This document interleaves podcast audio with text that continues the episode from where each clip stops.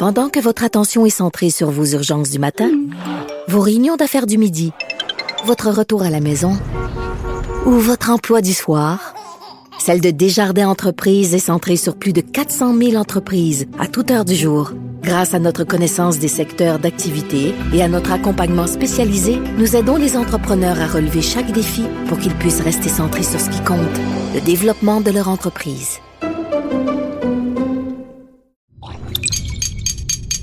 Cube Radio.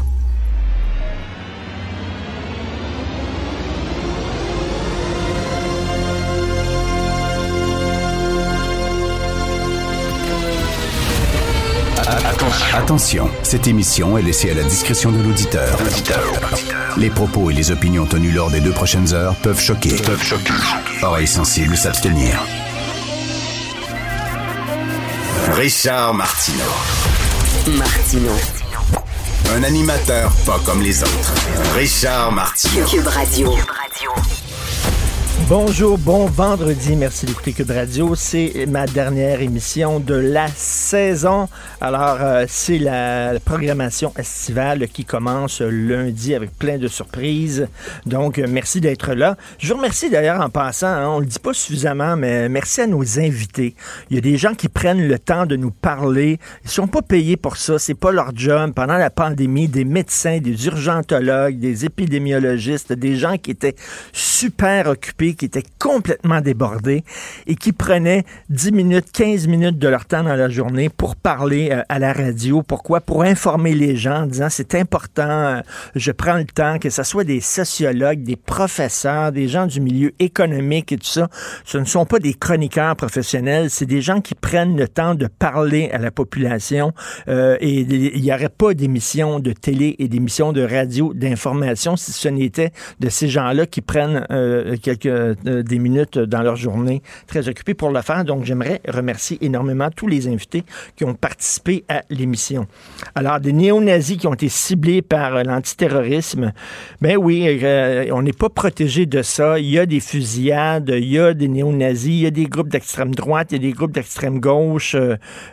tout ce qui se passe aux États-Unis, hein, quand les États-Unis attrapent froid au Québec, au Canada, on tous. donc, on n'est pas protégé de ces de ces phénomènes-là. Et d'ailleurs, euh, c'est la chose qui me frappe le plus au cours de la dernière année, si je peux faire un petit bilan, c'est vraiment la montée des idéologues, tant à gauche qu'à droite. Euh, à droite, ce sont les libertariens à la Pierre Poilièvre qui sont vraiment, qui euh, flottent dans les stratosphères de l'idéologie, qui sont complètement déconnectés du, du plancher des vaches qui parle de Bitcoin, puis de, de foot dehors, euh, le gars de la Banque du Canada, puis il faut, euh, il faut boycotter euh, le, Forum économique mondial de Davos, parce que pourquoi? Ben, c'est un repère de milliardaires de gauche qui veulent, qui veulent fomenter finalement un complot contre le peuple avec le fameux Grand Reset, c'est-à-dire que mettre fin à la propriété privée, etc. affaires complètement folles. Alors, tu as ça à droite, tu as des gens qui sont des idéologues à droite et de plus en plus, tu as des idéologues de gauche aussi, où les gens comme les woke, les antiracistes zélés qui voient de la race partout, euh, les, les, anti-colonialistes, euh, les antiracistes racistes finalement, et euh, les gens aussi, euh, les combattants de la justice sociale qui euh, veulent bannir des livres, censurer des films, interdire l'entrée dans les universités à certains conférenciers. Donc, on le voit ça, puis on le voit en Europe, on le voit aux États-Unis, on le voit un peu partout en Occident, la montée des extrêmes. Et ça, je pense que ça a marqué vraiment la dernière année. Heureusement, heureusement, le peuple, lui, et là, je veux pas faire du populisme de bas étage et flatter les gens dans le sens du poil, mais je pense que monsieur et madame tout le monde a vraiment les deux pieds sur le plancher des vaches. Regarde ces gens-là qui ont hein, largué les amarres et qui ont, été catapultés dans les nuages, là, et en disant, ben voyons donc, qu'est-ce qui se passe? Et euh, je, rends hommage au centre droit, au centre gauche. Euh, avant le centre, c'était une position plate, c'est une position tiède Hein, dans la Bible, on, on lit euh, Dieu vomit les tièdes. Alors, on n'aimait pas les tièdes, on aimait les gens qui étaient beaucoup plus marqués, qui étaient beaucoup plus idéologues. Mais là, je pense que, au contraire, quand on voit ce qui se passe euh, aux États-Unis avec le Parti républicain, tous les coucous que ça attire, euh, les antivax et tout ça, les, les complotistes, les conspirationnistes, les woke à gauche, je pense qu'il est temps de redorer l'image des gens au centre, le gros bon sens, le gros bon sens contre les idéologies. Je peux pas croire qu'on assiste au retour des idéologies. Dans les années 60-70, c'était les maoïstes, c'était les gens qui tripaient sur Mao. Dans les années 50, à l'époque de Sartre, c'était les gens qui tripaient sur l'URSS. Et on avait beau leur dire, hein, il y avait Alexandre Solzhenitsyn qui avait écrit euh, L'archipel du Goulag et euh, qui disait, écoutez, là, ce n'est pas le paradis sur Terre, au contraire, c'est l'enfer sur Terre. Il y, a des, il y a plein de gens qui sont envoyés dans des, dans des goulags, mais la gang d'intellectuels français euh, disait non, non, non, la fin justifie les moyens, et euh, s'ils ont été envoyés dans des goulags, c'est parce que c'était des ennemis du peuple, etc. Donc, ils étaient aveuglés par leur idéologie. Euh, on a vu ce, à quoi ça menait, la Chine, la Russie, tout ça, et là, c'est le retour des, des idéologues aveugles qui ne voient pas la réalité. Et quand tu as une idéologie, tu t'appuies sur ton idéologie, ça, ça t'empêche de, ça t'empêche de penser. Tu comme une grille d'analyse. Tu prends cette grille d'analyse-là et tu l'appliques sur la réalité. Et soudainement, oups, soudainement, les bons et les méchants, ça ressort. Tu n'as pas besoin de penser par toi-même. Tu n'as pas besoin de faire du cas par cas. Ton idéologie va penser pour toi. Euh, il me semble que dans les années 60, dans les universités, on a vu le mal que ça a fait, le maoïsme, entre autres. Comment ça se fait qu'on retombe là-dedans? Comment ça se fait qu'on retombe dans les idéologies de droite et les idéologies de gauche qui sont complètement déconnectés. Bref, euh, bravo pour les gens qui sont au centre.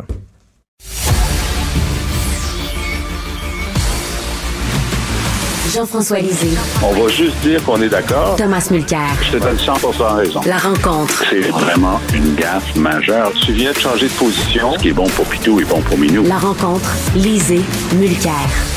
Jean-François, c'est les 50 ans du Watergate. D'ailleurs, au moment où on se parle à CNN, je vois sur l'écran de télé qui est dans mon studio de radio, il y a Bob Woodward et Carl Bernstein qui sont réunis et qui parlent de leur enquête.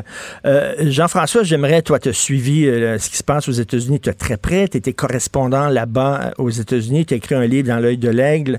tu sais, quand Nixon disait, lorsque le président le fait, ça devient légal, comme par magie, c'est un peu ce que Trump euh, fait présentement. Il y a une lignée directe entre Richard Nixon et Donald Trump, trouves-tu? Euh, oui, en effet, euh, un lien direct. Maintenant, la, différence est quand même importante. Alors, Nixon avait couvert le fait qu'on allait cambrioler les locaux des démocrates pour avoir des informations sur ce qu'ils étaient en train de faire dans la campagne, pour essayer d'avoir un avantage tactique pendant la campagne électorale. Alors ça, c'est une chose. C'était un des dirty tricks, c'est-à-dire des, des, des, euh, des, trucs euh, un peu sales que faisait, que faisait euh, Nixon et son équipe contre l'ensemble de, leurs de leurs adversaires, y compris chez les journalistes. mais c'était c'était indéfendable, mais c'était dans le cours de, de la bataille partisane. Euh, Nixon n'a pas essayé, peut-être qu'il n'avait pas besoin parce qu'il a gagné euh, ces, élections, ben oui. n'a pas essayé de faire un coup d'État. Alors, dans le cas de M. Trump, la démonstration qui est en train d'être faite euh, au comité du Congrès pour le, 6 janvier, c'est comment M. Trump s'est fait dire par plusieurs de ses, de ses adjoints, y compris le, le procureur général, écoutez, vous avez perdu l'élection, et tout ce que vous dites sur les possibilités de fraude, c'est faux. On vérifie chacune des allégations, c'est faux. Vous l'avez perdu. Maintenant, donc il a entendu qu'il avait perdu, mais il a essayé de gagner quand même en pervertissant le, le système de, euh, de validation euh, de l'élection et, en, tentant un coup d'État finalement. Alors c'est beaucoup, beaucoup, beaucoup plus grave que, mm. ce que Nixon a fait. Euh, Tom, deux présidents, Richard Nixon et Donald Trump, qui ont fait face à une destitution possible, t'en penses quoi? Oui, c'est bien dit, mais Nixon, en fait, allait destituer, ils avaient les chiffres. Mais j'aime bien ton bout de phrase en droit fil entre Nixon mm-hmm. et, Trump. Parce que si on regarde l'historique du Parti républicain, si on regarde justement, le, même Nixon avait essayé contre John F. Kennedy en 1960, il a été battu. Mais il restait le, type assez dur, euh, anticommuniste et ainsi de suite. Dwight Eisenhower avait été un bon président républicain, mais c'est un héros de la Deuxième Guerre mondiale. C'est lui qui avait aidé à mettre en place le plan Marshall et ainsi de suite. Donc, c'était quelqu'un avec cette vision du monde où il fallait aider, sortir les gens de la misère. Ça faisait partie de ce qu'il fallait faire. Nixon représentait un virement. On allait être beaucoup plus coriace, beaucoup plus dur. Puis en 64, les républicains ont mis Barry Goldwater comme candidat. Hmm. Goldwater était complètement cinglé, mais hmm. totalement à droite. mais si on regarde ce qu'il disait à l'époque, ça ressemble beaucoup à Trump. Donc, on remonte dans le temps. Nixon se fait élire, en 68 et à nouveau en 72 grâce au Watergate. Il doit partir peu de temps après. Mais de plus en plus, on regarde, avec l'exception de Reagan, les républicains allaient chercher de plus en plus des cinglés. Et George W. Bush, c'était une chose, c'était un gentleman, mais euh, George Herbert Walker Bush, était, le père était un gentleman, héros de guerre aussi, mais le fils n'avait rien entre les deux oreilles et était vraiment le pantin de l'extrême droite américaine. Et la vision des républicains maintenant, c'est qu'ils doivent aller vers tout ce qui est extrême pour pouvoir l'emporter contre les démocrates, puis le reste, c'est juste la politique. Donc, tu fais ce qu'il faut pour gagner. Non, on est, on était pogné avec Trump. On se dit on parce que c'est pas juste les Américains qui étaient pognés avec lui, la planète toute entière. Puis il risque fort de revenir. Et, et c'est pas drôle, c'est le choix des Américains. Mais ce gars avec ses cheveux oranges, avec zéro expérience de gestion dans la vraie vie, qui a tout fait avec l'argent de son père, un gars qui a fait faillite à répétition, mais qui est un bullshitter de, calibre interplanétaire, euh, risque de réussir son coup à nouveau? Oui, et je reviens là-dessus. quand il s'est fait pincer, euh, Nixon, euh, avec Watergate, de mettre des micros au siège social, quartier général du Parti démocrate, il a dit, lorsque c'est le président qui le fait, ça devient automatiquement légal. Mais c'est c'est vraiment, c'est presque mot à mot. Dans des entrevues avec, euh, avec mais regarde, euh, effectivement, comme le dit Tom, il y a une évolution du Parti euh, républicain vers la droite. Plus ça va, plus c'est vers la droite cinglée, mais à tel point que Richard Nixon, aujourd'hui, ne pourrait pas avoir une investiture pour être sénateur républicain parce que par rapport à Trump, il est trop à gauche. Nixon, Ça, c'est bon. Il a tenté de faire une assurance médicaments avec un sénateur euh, démocrate, Pat Moynihan, de New York. Ils ont travaillé sur une assurance médicaments. Il y a des, des, des euh, il y a des, c'était la loi et l'ordre et tout ça, mais il était contre les hippies, etc. mais dans son bilan, euh, il y avait des, il y avait une extension du filet social et, complètement euh, rejeté par le, gouvernement, le, Parti républicain actuel. Et la reconnaissance euh, de la Chine, en fait, l'ouverture vers la Chine, qui est un ben coup formidable, Tom. Oui. Ah, il n'y a pas que du mal dans le bilan de quelque homme politique que ce soit, mais c'est comment l'histoire le juge avec un petit peu plus de longueur. Et donc, Brian Mulroney, par exemple, quand il a quitté le pouvoir comme premier ministre, les gens pouvaient juste plus le voir. Mais là, avec un petit peu de temps, les gens disent, mais tu sais, ce gars-là, il s'est tenu debout contre l'apartheid et contre hmm. Reagan et contre Thatcher.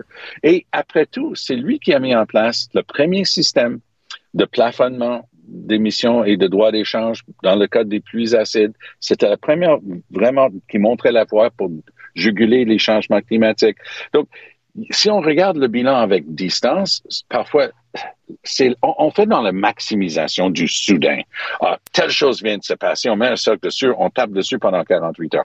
Mais si on regarde les affaires d'Airbus et tout ça, le rapport fait dans le cas de Mulroney, mais si on regarde, le Canadien moyen aujourd'hui dit, ouais, il était peut-être un petit peu moineau sur les bords, mais dans l'ensemble, comme premier ministre du Canada, c'était pas si pire. Mm. Nixon, c'est l'inverse. Malgré le fait qu'il y a des bons coups, comme reconnaître la Chine et, s'ouvrir. Euh, euh, il y a plusieurs choses dans le bilan. Mettre fin, euh, c'est parce que c'est lui qui a mis fin à la guerre au Vietnam, même si ça a pris un petit peu de temps après sa destitution, son départ du moins.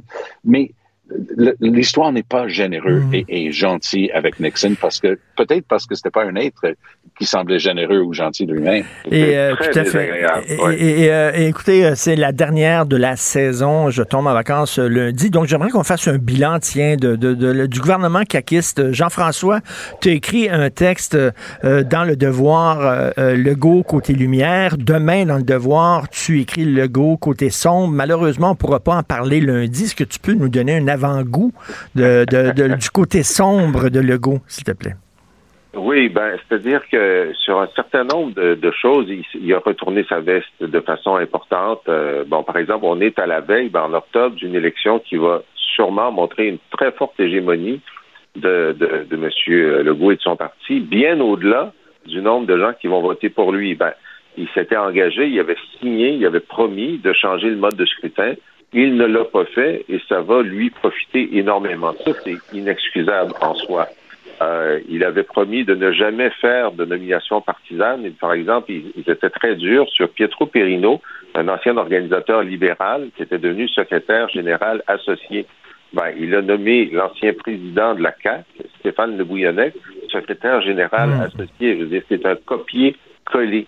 Euh, sur l'éthique, ils étaient très, très durs contre les libéraux, faisaient des plaintes au commissaire à l'éthique, mais les libéraux n'avaient jamais pensé de dire, comme lui a dit sur Fitzgibbon, vous savez, la commissaire à l'éthique a dit qu'il a enfreint le code, mais c'est le code qui est pas bon. c'est pour ça que Fitzgibbon, il a raison d'être hors la loi. Fait il y a un certain nombre de, de, de, sujets sur lesquels euh, c'est Dr. Jekyll et, euh, et, Mr. Hyde, parce que euh, ce que ce que disait Legault en campagne, il a fait le contraire. Euh, et donc, il y a des bris de, de, de il y a des bris de, de disons de contrat électoral avec l'électorat dont on parle peu, mais qui sont quand même assez nombreux quand on les met bout à bout.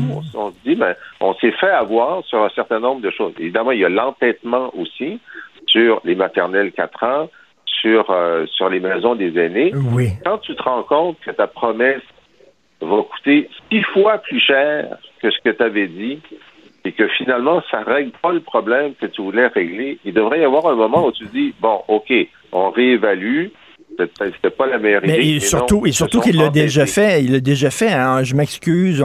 Il a déjà reculé. Il aurait dû reculer effectivement sur ces projets-là. Parfois, euh, Tom. Les trois E éthique, économie, environnement. Hum. éthique. Je suis complètement d'accord avec Jean-François, mais j'ajouterais que Pierre Fitzgibbon, ça va plus loin que ça. Parce qu'on a vu que la personne qui l'avait choisi lui-même pour mettre un investissement Québec n'était même pas capable de donner des explications qui tenaient la route pour les 30 millions de dollars consentis et en train d'être livrés à Saunders, compagnie qui fait un peu dans le même domaine que Airbnb. Ça n'a aucun bon sens comment l'argent des contribuables est garoché par, les, par la fenêtre par la gang autour de Legault, mais surtout par Pierre Fitzgibbon et ses acolytes. Ça, ça va venir mm-hmm. le hanter. Le public est capable de comprendre ça. Ça, c'est comme, c'est comme 80 000 pièces ou 100 000 pièces pour les lunchs dans l'avion. Oui, les le monde ordinaire comprend ça. Donc, l'éthique, ça va venir les hanter. L'économie maintenant, pour citer les gens de Carl Rove, euh, it's the economy stupid. Hein? C'est mm-hmm. vraiment, c'est le sujet numéro un. Moi, j'ai vu un gars en train de remplir sa camionnette l'autre jour. J'ai dit, hey, 200 pièces. Il dit, monsieur, à 200 pièces, j'ai fait des trois quarts. Je m'excuse. Ça, ça fait mal. Deux sacs d'épicerie, 200 pièces. Le monde ordinaire. Le monde qui travaille fort. Ils sont fâchés avec Trudeau, mais ils ont, ils l'ont pas encore au bout du fil, Trudeau. Ça va prendre le temps grâce à Jagmeet Singh qui a signé une entente avec lui. Mais là, le gars va être dans le collimateur sur l'économie. Il a beau envoyer des 500 pièces, le monde n'arrive pas. Le mm. Québécois moyen, la famille québécoise moyenne, n'a pas deux semaines de paye à la banque. Tout à fait. Et l'environnement, et, l'environnement, il fait pas grand-chose, le gars. L'environnement demeure sur en haut. Les Québécois, il y a deux province au Canada où l'environnement ressort comme grosse question, c'est Colombie-Britannique, très, très, très important l'environnement chez eux, et au Québec. Moi, j'ai fait les, dix provinces puis les trois territoires de fond en comble, C'est à ces deux places-là que c'est important. C'est dormant comme question parce qu'il y a eu plein d'autres affaires. On s'est amusé un petit peu sur l'identité, blablabla. L'environnement va revenir, Mm. puis le bilan, il n'est pas que négatif. Hein? Il y a des bonnes choses. Le, plan pour l'hydrogène euh, de Jonathan Julien, cinq étoiles. Ça, c'est- top-notch. Mais est-ce que le reste du bilan, le- la négligence en ce qui concerne les changements climatiques, va venir les hanter? Je pense que les jeunes Mm. électeurs seront très durs là-dessus. Merci à vous deux d'avoir participé Ben, bon été. tous les jours. Bon été. Oui, et, euh, et Bon Tom, vendredi, bon. Tom, tu as utilisé une expression que je vais reprendre à mon compte parce que je la trouve trop drôle. Un vendeur d'huile de serpent. J'aime beaucoup ça, mais je te la vole. Merci. Bon été à vous deux. Bonne journée. Richard. Euh, salut. Pendant que votre attention est centrée sur vos urgences du matin, vos réunions d'affaires du midi, votre retour à la maison ou votre emploi du soir, celle de Desjardins Entreprises est centrée sur plus de 400 000 entreprises à toute heure du jour. Grâce à notre connaissance des secteurs d'activité et à notre accompagnement spécialisé, nous aidons les entrepreneurs à relever chaque défi pour qu'ils puissent rester centrés sur ce qui compte, le développement de leur entreprise. Martino. Le préféré du règne animal. Bonjour, les petits lapins. Petit lapin, petit lapin.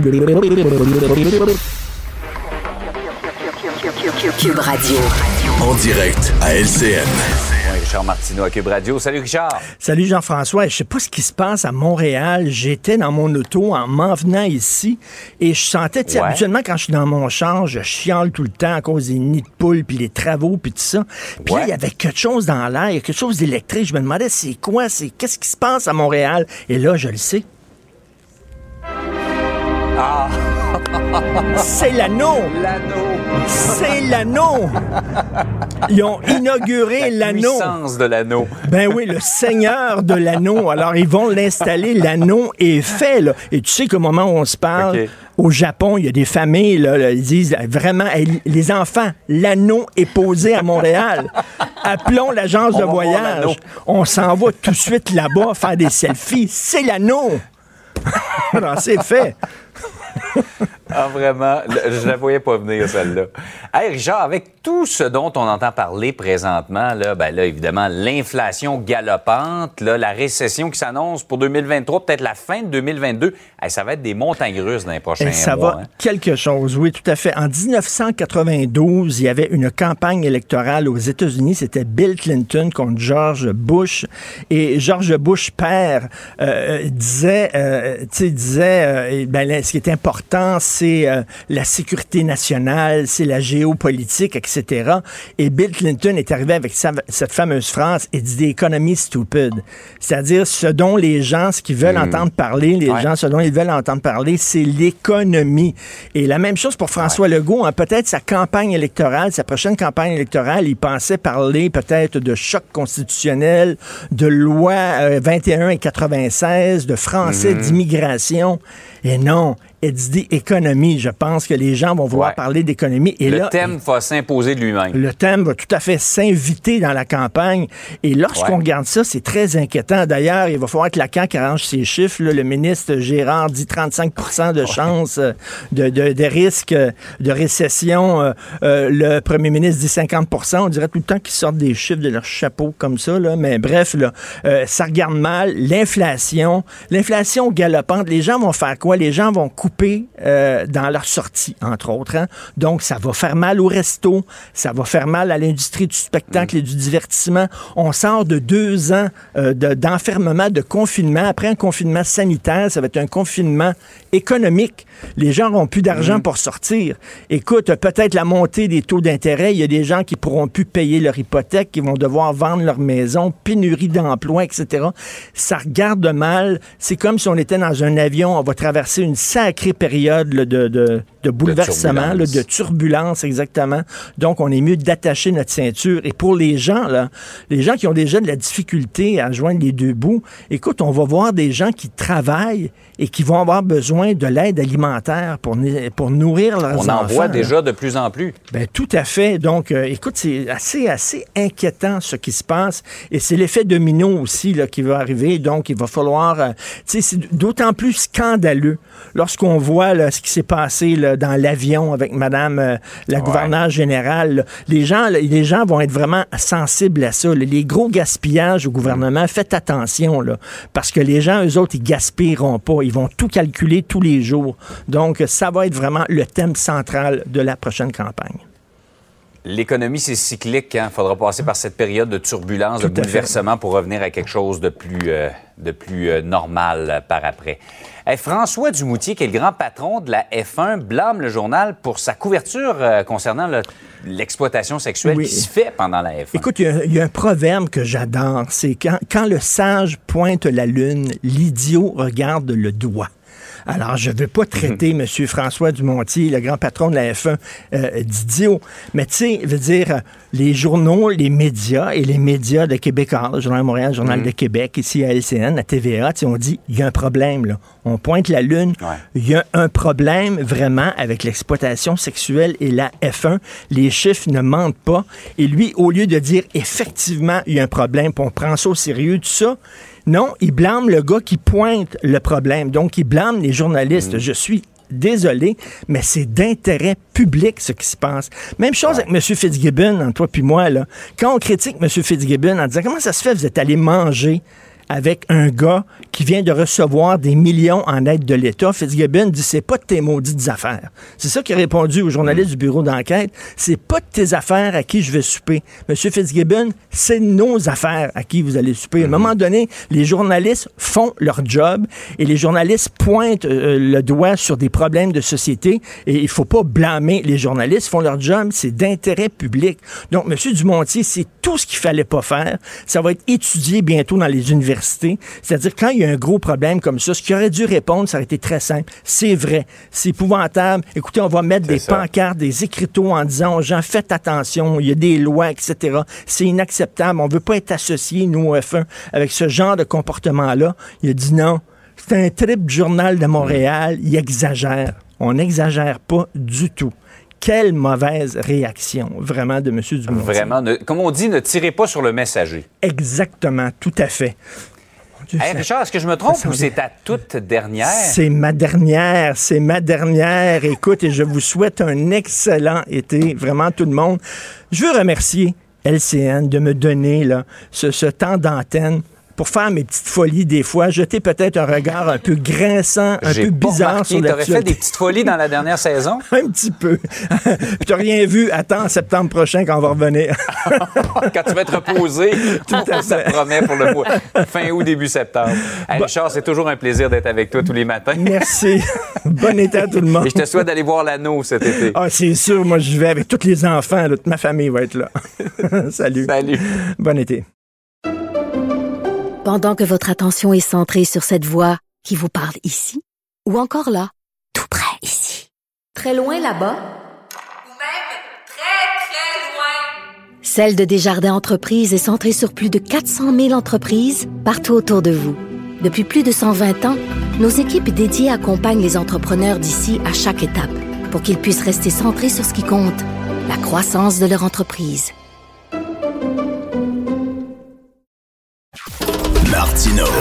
Pour l'instant, nos avocats nous disent que tout est beau. Alors, vous connaissez la Fédération autonome de l'enseignement. Hein, c'est un des plus importants syndicats euh, dans le milieu de l'éducation qui regroupe, euh, qui représente énormément de professeurs, entre autres. Alors, la, Fédération autonome de l'enseignement a pris position contre euh, la loi 21 sur la laïcité. Et là, bien, la FAE va tenir son congrès à la fin juin.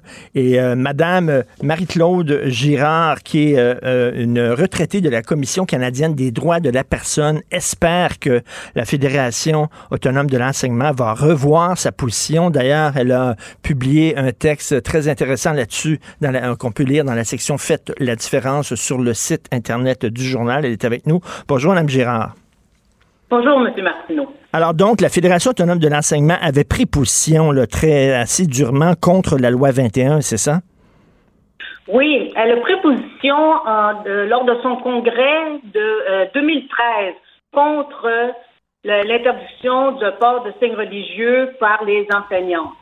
Et ce qui est étonnant, c'est que sa position date depuis longtemps, mais cette, position-là est en contradiction avec le sondage qu'elle avait fait faire auprès de ses membres en 2012, à qui, euh, à l'effet que les résultats de ce sondage-là étaient à l'effet que 70 77 de ses membres étaient en faveur de l'interdiction du port de signes religieux. Mhm. Et puis, malgré ce sondage-là, lors du congrès de 2013, la décision a été d'inverser, de, contredire ce que ses membres demandaient et s'est positionné contre l'interdiction de signes religieux. Puis depuis ce temps-là, depuis le congrès de 2013, sa position n'a pas changé. Euh, Madame Girard, je me fais l'avocat euh, du diable pour les fins de la conversation. Euh, prenez, mettons, une jeune femme qui a étudié pour devenir professeure. Elle est musulmane. Elle est voilée parce que sa mère se voilait. C'est l'idéologie dans laquelle elle a grandi. bon, elle a interné, elle a, digéré ça. elle, elle, porte le voile elle-même. Ou ça peut être un garçon qui est juif et qui porte la kippa parce que pour lui, c'est très important, c'est identitaire. Et là, ces gens-là disent, ben là, euh, c'est mon rêve de devenir professeur, enseignant, enseignante. En même temps, vous manquez euh, d'enseignants. Il y a une pénurie de main-d'œuvre dans le milieu de l'éducation. Euh, comment ça se fait qu'on me bloque et qu'on m'empêche d'être enseignant? Est-ce que vous pouvez comprendre un peu la frustration de ces gens-là? Je comprends la frustration de ces gens-là, mais ce que la loi 21 fait, la loi sur la laïcité de l'État, elle demande simplement aux enseignantes et aux enseignants de respecter un devoir de réserve qui est essentiel pour assurer la liberté de, conscience des élèves. Elle ne demande pas grand-chose. Comme elle demande un devoir de réserve au, niveau des... De, dire le devoir de réserve, c'est-à-dire d'empêcher d'exhiber ses convictions politiques, hmm. religieuses.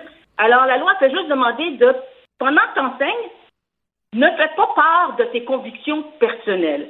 En tout respect du projet pédagogique de, l'école au Québec, de l'intérêt de l'enfant et de la liberté de conscience des enfants et des parents. Alors, si la personne, dans votre exemple, si euh, la jeune étudiante a à cœur l'objectif de l'éducation, elle devrait comprendre cette nécessité de devoir de réserve.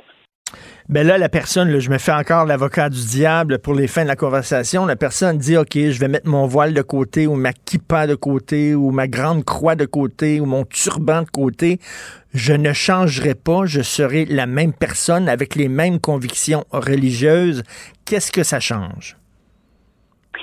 Ça change que le signe, même s'il ne parle pas, le signe religieux qui est porté sur une personne d'autorité, envoie un message peut-être pas son intention, mais tout signe, c'est pour ça qu'on euh, envoie un message qui peut perturber sa relation avec l'élève et la relation avec euh, le parent qu'elle a avec le parent, l'élève. Et euh, dans le fond, ça peut brimer aussi la liberté de conscience des enfants. Je vais vous donner un exemple.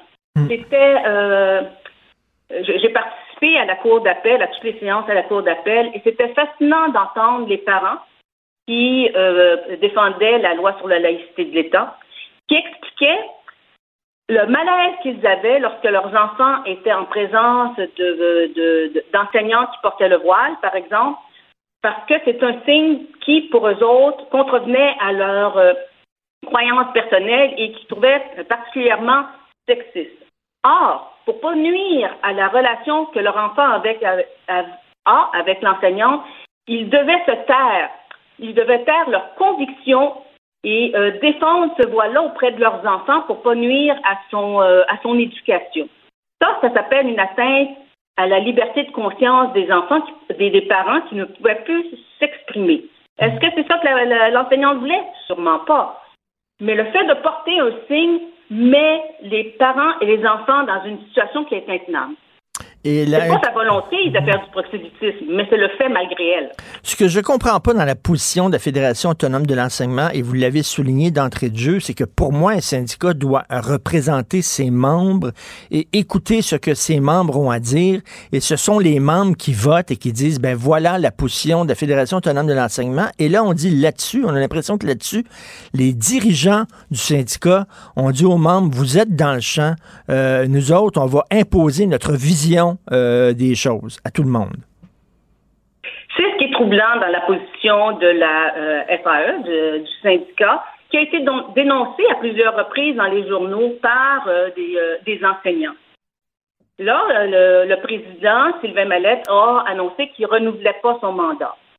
Il va y avoir un nouveau président et plusieurs nouvelles personnes nommées ou élues au conseil d'administration de la Fédération autonome de l'enseignement dans leur congrès 2000 qui s'en vient à la fin du mois, ça va être l'occasion de revoir cette position-là.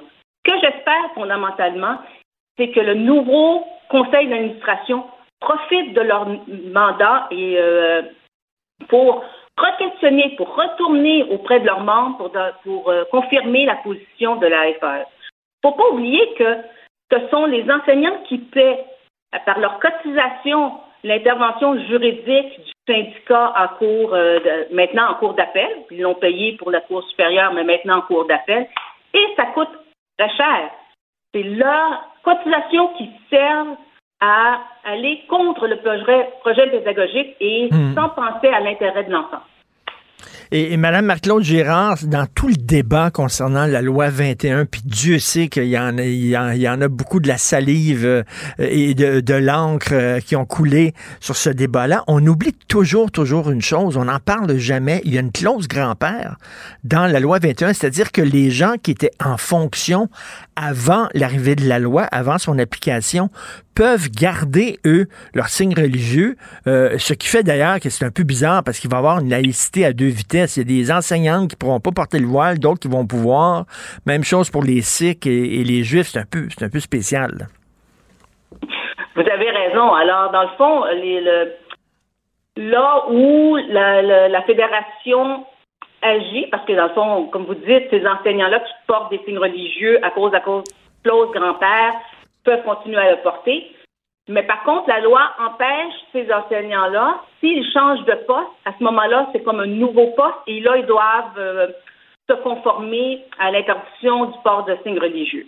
Alors, il eu, il y a eu des enseignants qui sont présentés en cours en disant que la loi les brimait parce que ça les empêchait de changer de poste. Alors, c'est cette petite frange-là que la Fédération des euh, autonomes de l'enseignement défend aussi à la Cour. C'est un peu bizarre ce qui se passe avec la loi 21. C'est un peu avec ce, qui, se passe avec la loi 96, c'est-à-dire qu'on a vu que les directions de cégep ne se sont pas vraiment prononcées sur l'application de la loi 101 au cégep. Par contre, ce sont les professeurs eux-mêmes qui ont dit, nous autres, on est pour. Les profs l'ont dit. Euh, et là, c'est là, on le voit, c'est les, les profs qui disent, on est pour la loi 21, mais c'est leur syndicat qui est contre bien raison. On dirait c'est, c'est des positions purement idéologiques. Idéologiques, ben oui. une personne qui, dans le fond, défie la démocratie. C'est étonnant de la part d'un syndicat de pas de, de, pas laisser la voix à ses propres membres et d'imposer une position. C'est, contre l'entendement. Un syndicat devrait vraiment représenter ses membres. Madame Gérard, votre voix, elle est très importante. Je vous ai souvent lu, je vous ai souvent entendu, parce que vous, vous êtes une retraitée de la Commission canadienne des droits de la personne. Vous avez travaillé à la Commission. Les droits de la personne, ça vous tient à cœur. Vous les avez défendus. Et vous, vous dites, non, ça ne va pas contre les droits de la personne. C'est un, c'est, une voix qu'on entend très peu dans, justement, dans le milieu des militants qui défendent les droits de la personne. Vous avez tout à fait raison. Et la loi 21, pour moi, c'est la première fois qu'elle offre une protection à la liberté de conscience. Alors, il n'y a pas juste la liberté d'expression de la religion, mais il y a aussi la liberté de conscience qui, pour la première fois, est reconnue et se doit d'être protégée. La liberté de, religion n'est pas d'expression de la religion, parce que les gens peuvent croire ce qu'ils veulent, n'est pas absolue. Elle doit être équilibrée avec les autres droits euh, universels que sont la liberté de conscience et aussi les droits des femmes à l'égalité. Alors, c'est pour ça que je m'implique dans ce débat-là pour le respect de l'égalité entre les hommes et les femmes malmenés par les religions, mais aussi dans le cas euh, des enseignants, dans l'intérêt des enfants, puis notre avenir collectif, d'où l'importance de défendre euh, la, liberté de conscience des enfants pour qu'ils puissent être dans le meilleur milieu pour, euh, pour l'acquisition de connaissances scientifiques et universelles, dépouillées de tout dogme religieux ou autre. Euh, est-ce qu'on s'en va vers un clash frontal entre le Québec et Ottawa sur cette question-là? Selon vous, est-ce que c'est la loi 21 va passer le test euh, de la Charte des droits euh, de la personne canadienne? J'espère que oui. Jusqu'à maintenant, le débat a porté vraiment juste sur la clause dérogatoire. Hmm. Mais même si la clause dérogatoire n'existe pas, il y a des éléments fondamentaux, surtout pour la, euh, défense de la liberté euh, de conscience, qui sont là, et c'est ce que fait valoir en cours le mouvement laïque québécois et pour les droits des femmes du Québec, qui accompagnent le procureur à la Cour, euh, ils ont accompagné à la Cour supérieure et maintenant à la Cour d'appel pour dire que qu'il y ait utilisation ou non de la clause dérogatoire, cette loi-là est conforme aux droits et libertés de la personne parce qu'il n'y a aucun compromis qui devrait être fait pour le droit à l'égalité euh, des femmes. Et il faut aussi respecter la liberté de conscience, comme la Cour suprême l'a déjà dit dans euh, la, célèbre cause sur la prière euh, du Saguenay. Il a dit que les employés de l'État, les représentants de l'État, devaient d'être neutres pour respecter la liberté de conscience des autres. Alors, il y a d'excellents éléments qui permettraient de même si la clause dérogatoire est assurée, de défendre cette loi-là. Alors, je suis, malgré tout ce que tout le monde dit, optimiste face à la, survie de cette loi-là. Ben, tant mieux. Merci beaucoup, Madame Marie-Claude Girard. Je le dis encore, votre voix est très importante dans ce débat-là. Retraitée de la Commission canadienne des droits de la personne. Merci. Bon week-end. Cube Radio.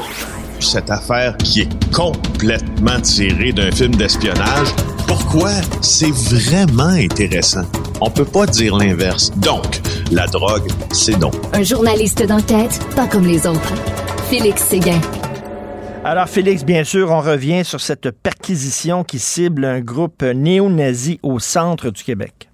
Oui, parce que, euh, mine de rien, Richard, je n'hésiterai pas à dire que cette nouvelle est probablement l'une des plus importantes de l'année. Ah oui. Euh, oui, sans savoir ce que l'avenir nous réserve, mais depuis son début à tout le moins, puisque euh, tant au niveau, tant en termes judiciaires, tant en termes euh, policiers, tant en termes euh, de criminalité aussi, parce que tu te rappelles que depuis déjà le début de la pandémie, on disait que les principales menaces terroristes visant le Canada au cours des prochaines années ne serait pas l'objet d'un terrorisme extérieur, d'attentats fomentés par, exemple, euh, des groupes intégristes religieux, mais bien du terrorisme identitaire venant de groupes euh, intérieur au Canada. Et d'ailleurs, c'est, c'est un peu, euh, c'est pas juste Donald Trump puisque ça existe depuis hmm. avant, mais il y a une, donc il y a, on a vu que les groupes identitaires américains ont été exacerbés par euh, la caution que Donald Trump a pu à quelque part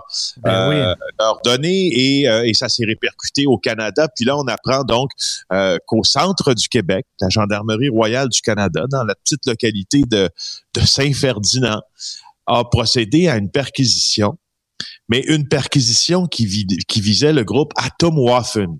Atomwaffen, là, euh, je vais avant d'aller plus loin là-dedans, je pense que ce qu'on vient d'expliquer, c'est quoi Atomwaffen? Ça, ça a été, ça s'est inspiré en fait d'un néo-nazi qui est né en 1952 qui s'appelle euh, James Mason. C'est un peu l'idéologue de ce groupe-là.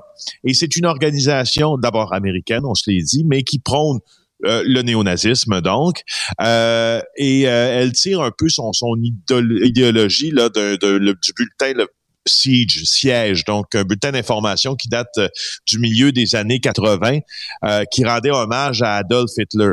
Ils ont fait beaucoup de petits Atomwaffen en Allemagne, euh, en Estonie, au Royaume-Uni, en Suisse.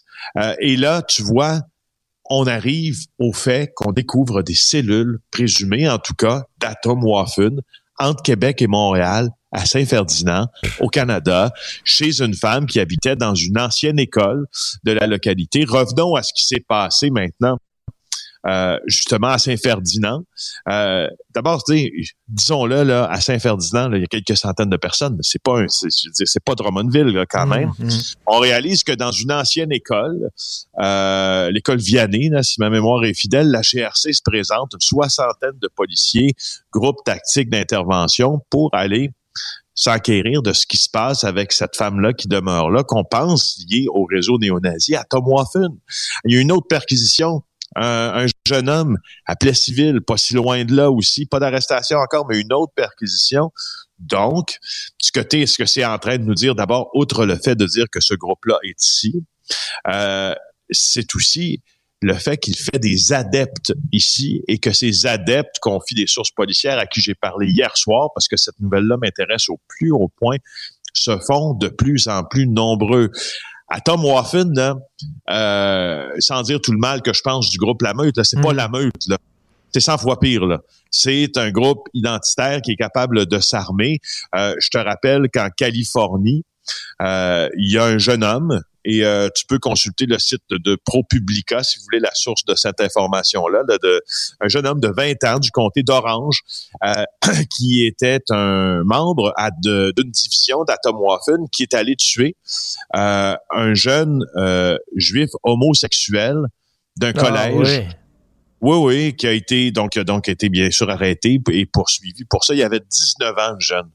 Et il a été tué. C'est un crime euh, motivé par la haine religieuse et raciale. Parce qu'évidemment, à Tom Waffen, vous, euh, une Ben oui. haine sans nom aux Juifs. Euh, et, et- et voilà, je pense que c'est important que l'on euh, que l'on sache ça, que Et, et que, ça, que ça existe ici. Eh, Écoute, euh, en tant que cinéphile, tu dois partager euh, la même passion que moi pour le film Blues Brothers avec John Belushi et Dan Aykroyd. Avec John Bell- écoute, Oui. c'est- c'est tellement drôle. Et ce film-là, justement, montre les nazis. Il y a des nazis dans le film Blues Brothers, puis ils les montrent comme des Christy de clowns, des beaux os, vraiment. Et effectivement, il y a un côté, comment on peut triper sur Adolf Hitler? Il y a un côté, il faut vraiment que tu sois un triple idiot et un sacré crétin. Il y a un côté un peu, euh, je sais pas, soldat d'opérette, un peu ridicule, mais quand même, reste qu'au-delà de ça, c'est quand même des gens dangereux, comme tu le dis, là. Euh, Ben, ils sont, ils sont armés. pas capable de s'armer, ben, en fait, euh, tu es tellement armé que euh, tu te rappelleras de ce qui s'est passé euh, aux États-Unis en 2017. En 2017, c'était est-ce que c'était l'incident de, de Charlottesville, hein, c'est ça, où, il où une femme où une femme est, est morte alors qu'un rassemblement euh, ben, de gauche là a été finalement encerclé par un rassemblement identitaire de droite. Un véhicule a foncé sur euh, une femme qui en est décédée, là, si ma mémoire est fidèle. Il y avait des gens d'Atomoafin là-dedans.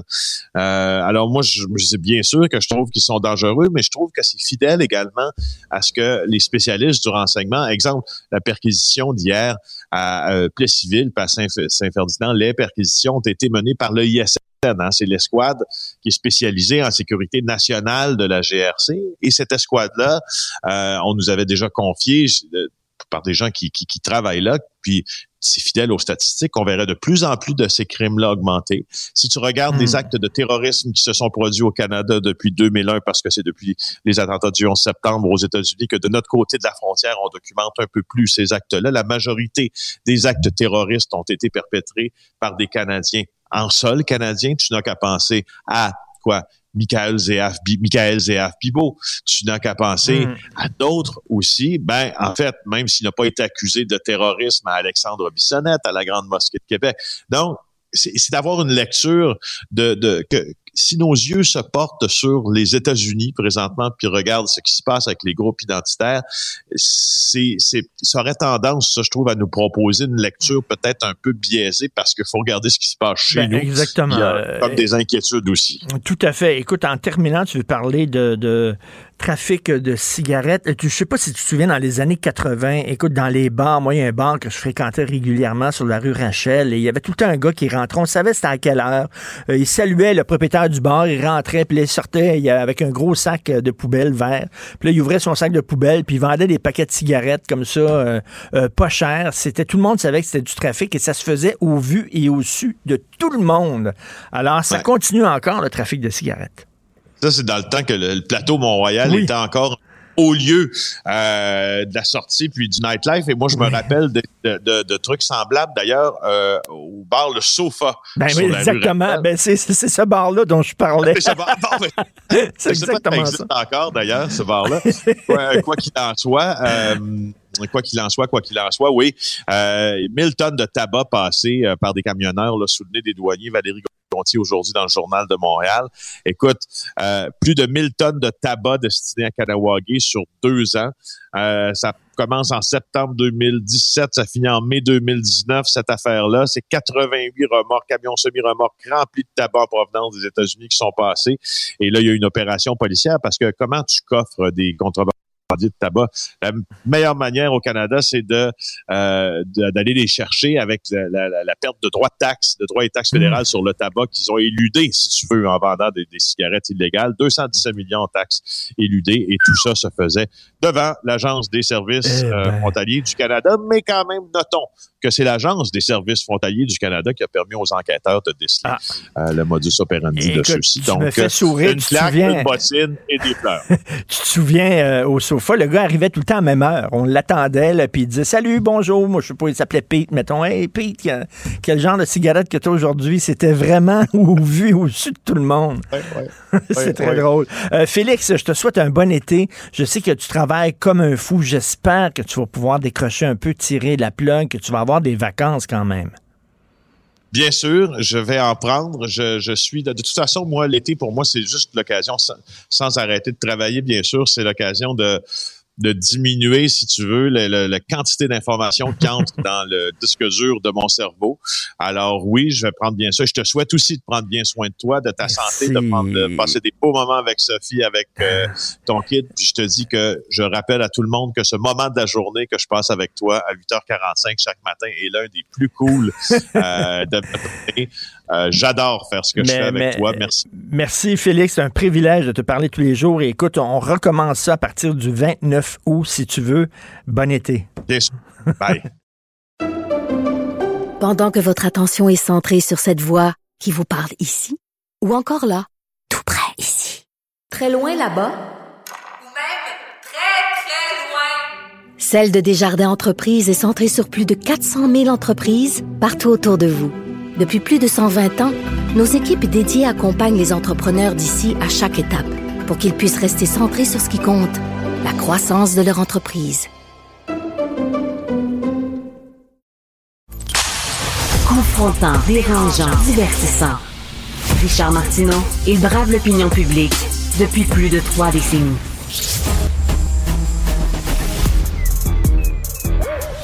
Mathieu Bocoté, Il représente un segment très important de l'opinion publique. Richard Martineau. Tu vis sur quelle planète? La rencontre. Je regarde ça et là, je me dis, mais c'est de la comédie. C'est hallucinant. La rencontre. Bocoté, Martineau. Alors, Mathieu, qui est une heure plus tôt aujourd'hui, parce qu'à 10 heures, il prend le train pour Bruxelles. Alors oui, il va aller euh, parler aux Belges du wokisme lors d'une conférence. Et euh, Mathieu, tu vas être comme un homme qui arrive de l'avenir, c'est-à-dire que tu vas dire, je suis québécois. Au Québec, nous sommes dans l'épicentre euh, du wokisme. Voici ce qui s'en vient chez vous si vous ne prenez pas les moyens nécessaires. C'est un peu ça que tu vas leur dire? Alors, alors ça, tu as tout à fait raison. C'est normalement, la, ça la position que j'ai lorsque je fais une conférence en, France. Alors, en Belgique, ce sera ça aussi parce que la vie intellectuelle belge est, euh, n'est pas structurée autour de ces questions. Paradoxalement, la société belge et plus encore Bruxelles sont euh, très, très avancés dans une forme de wokisme inconscient. Euh, c'est en, on pourrait dire qu'en Europe, c'est l'État laboratoire de, de cette idéologie. C'est probablement l'État qui se rapproche le plus mentalement du Canada de ce point de vue. Euh, mais euh, mais ce n'est pas théorisé. La vie intellectuelle belge n'est pas il n'y a pas vraiment de résistance à tout ça. Euh, Il y a c'est très très très à gauche idéologiquement la Belgique francophone et Bruxelles y compris. Donc j'arrive dans un environnement qui n'est ni le Québec ni Paris pour justement faire cette mise en garde devant cette idéologie qui est la la, la quatrième vague totalitaire de la modernité. Et euh, en Belgique, euh, euh, c'est pas là, de- entre autres, où il y avait des, des, des ghettos là, de, de, de musulmans radicaux. Oui, ça, ça, c'est Molenbeek. C'est-à-dire, C'est ça, ça. c'est au- autour de Bruxelles. Mais en fait, se, se promener à Bruxelles, ce qui arrivé à quelques reprises, j'ai, j'ai souvent fait des conférences à Bruxelles au fil des ans. Et ce qui est assez particulier, c'est que ailleurs en Europe, pardon, souvent la, l'islam radical, donc non seulement le voile, mais le voile intégral. Euh, il est à la périphérie, il y en a dans des quartiers qui sont assez marqués, comme j'ai à Molenbeek ou tout ça. Mais quand on va à, Bruxelles, au cœur de la ville, on rencontre l'islam radical aussi. On le voit partout. Donc c'est non seulement Molenbeek qui est le quartier euh, qui est une forme d'enclave islamiste euh, en Belgique, mais il y a aussi une, forme de normalisation des symboles de l'islam radical et dans, je dirais presque dans le consentement global. C'est-à-dire, c'est euh, c'est un pays qui ne sait pas, et pour une raison simple, hein. la, la Belgique n'est pas une nation. En Belgique, on pourrait dire qu'il y a la nation euh, flamande, euh, les, les Flamands, les Flandres. La- Il y a la Wallonie qui est une qui a une identité incertaine parce que c'est une forme de prolongue- prolongement du, de la France, mais dans un pays qui par ailleurs s'est construit une conscience étatique qu'est la Belgique, qui tient par un roi, puis avec euh, Bruxelles qui se prend un peu pour euh, une métropole post-nationale, c'est la qui se croit plus européenne que belge. Bon. Donc, à, à partir de quoi on réussit à résister au wokisme aujourd'hui, au multiculturalisme, à l'idéologie diversitaire? On y résiste à partir d'une conscience nationale forte. Dès lors qu'il n'y a pas de conscience nationale forte, qu'on est devant un État qui n'a pas de- d'identité profonde structurée, ben sa capacité de résister au wokisme est assez limitée, comme on le voit, soit dit en passant, au Canada. Qui résiste au wokisme au Canada? Ben, c'est le Québec, parce qu'on a une identité nationale forte et structurée. Euh, en Belgique, la configuration est différente. On pourrait dire que la Flandre a une conscience nationale forte, mais elle s'est exprimée depuis quelques décennies. Plus, euh, maintenant, c'est plus seulement le cas, mais longtemps dans un, un nationalisme qui était marqué euh, du saut de l'infréquentabilité. Euh, donc, mais là, depuis quelques années, le nationalisme flamand s'est affranchi partiellement de cette euh, de cette infréquentabilité partiellement. Donc on verra ce que ça donne. Mais je m'en vais ce soir donc donner un cours de wokisme à Bruxelles. Il faut souligner hein, que notre amie euh, Jamila Benhabib, euh, essayiste brillante et militante pour la laïcité qui vivait au Québec, vit maintenant en Belgique où elle continue son combat là-bas. Tout en demeurant fidèle au Québec, elle a donné un entretien à Libération il y a quelques semaines où on rappelait qu'elle avait été candidate pour le Parti québécois et elle disait que le Québec avait tout à fait les moyens d'être indépendant et que c'était la vocation naturelle du Québec de se constituer en pays souverain. Comme quoi, euh, puis elle rappelait l'importance de la laïcité pour les Québécois. Comme quoi, comme quoi, il y a une forme de, le, dans le combat de Jemila qui, en plus, comme je dis, elle s'en va à Bruxelles. C'est-à-dire, si mener la bataille là-bas, c'est accepter de la mener dans le- dans l'environnement le plus défavorable qui soit, et pourtant elle l'amène, ce qui nous rappelle à quel point Jemila est une vraie combattante.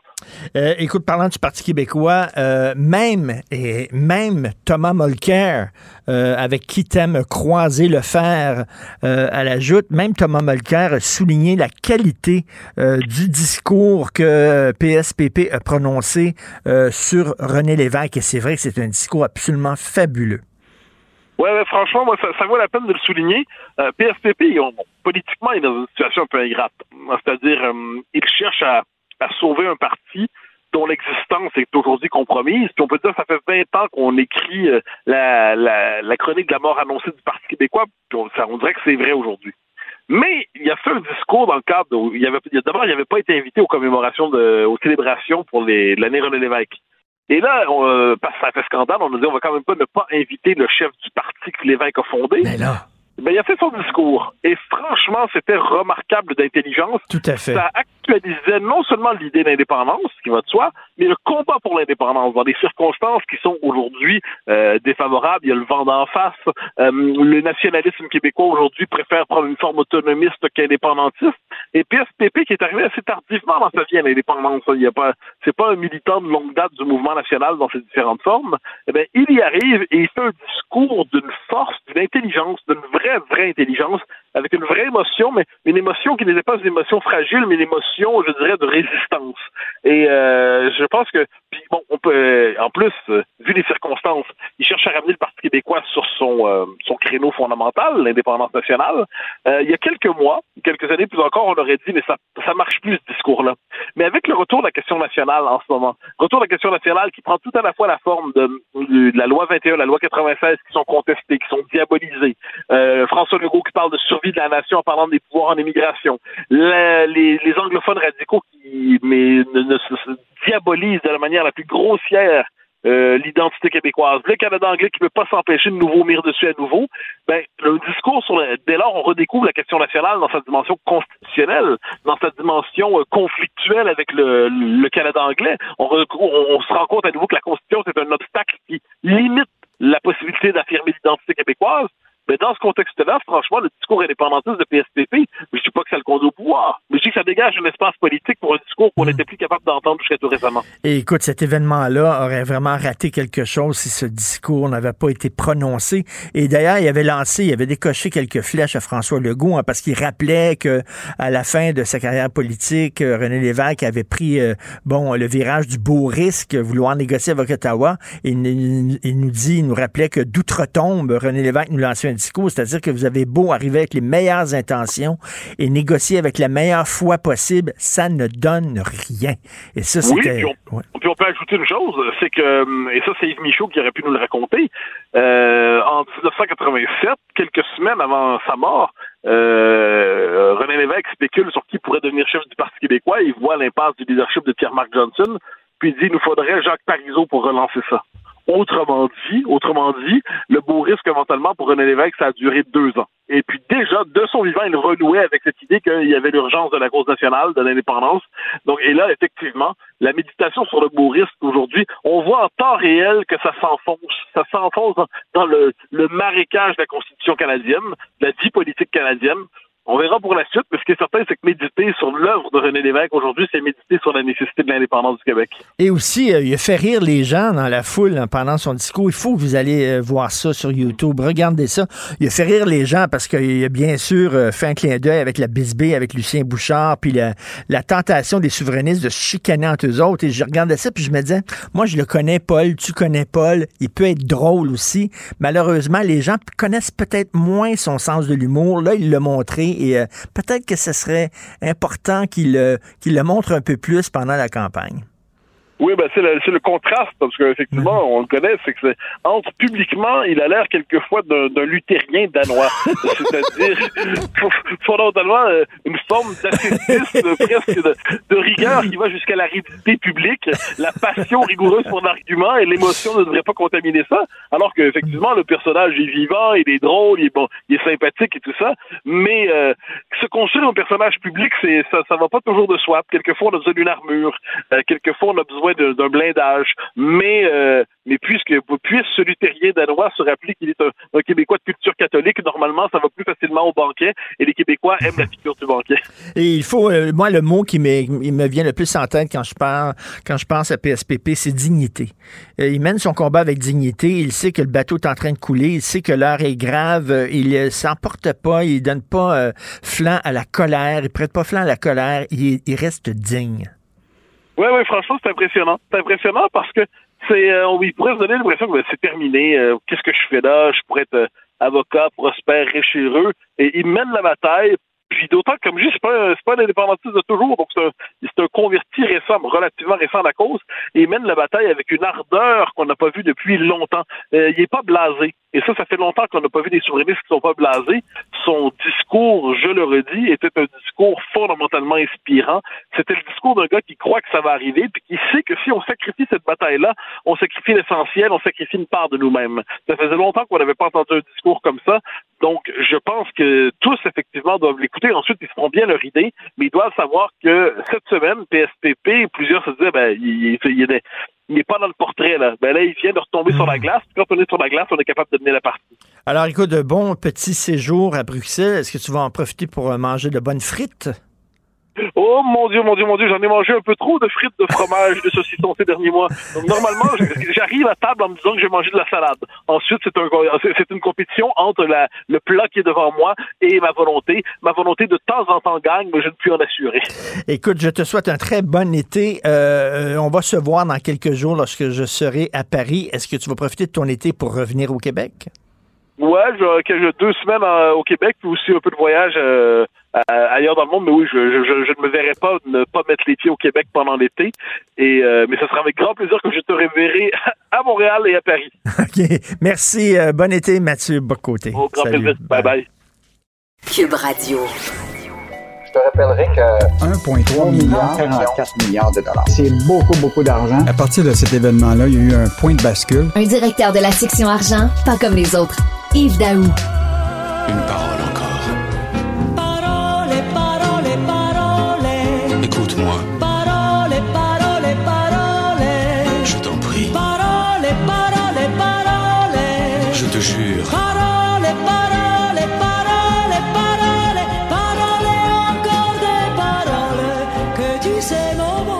Y a-tu une personne au monde qui aime pas cette tune là Vraiment, là. J'adore cette tune là Alors, c'est quoi, là? Tu veux parler? Qui qui Hey. parle pour rien dire, là? Non, mais, mais Richard, dans le fond, là, toutes, le- toutes les chroniques qu'on a faites ensemble, là, écoute, mes expressions, elles reviennent toujours la même chose au niveau du nationalisme économique de la CAQ. C'est soit c'est des paroles, euh, des paroles, ou c'est se tirer dans le pied, parler des deux côtés de la bouche, où les bossines ne suivent pas les babines. Exactement. Là, ce matin, écoute, un excellent article dans la section argent du journal d'Olivier Bourque.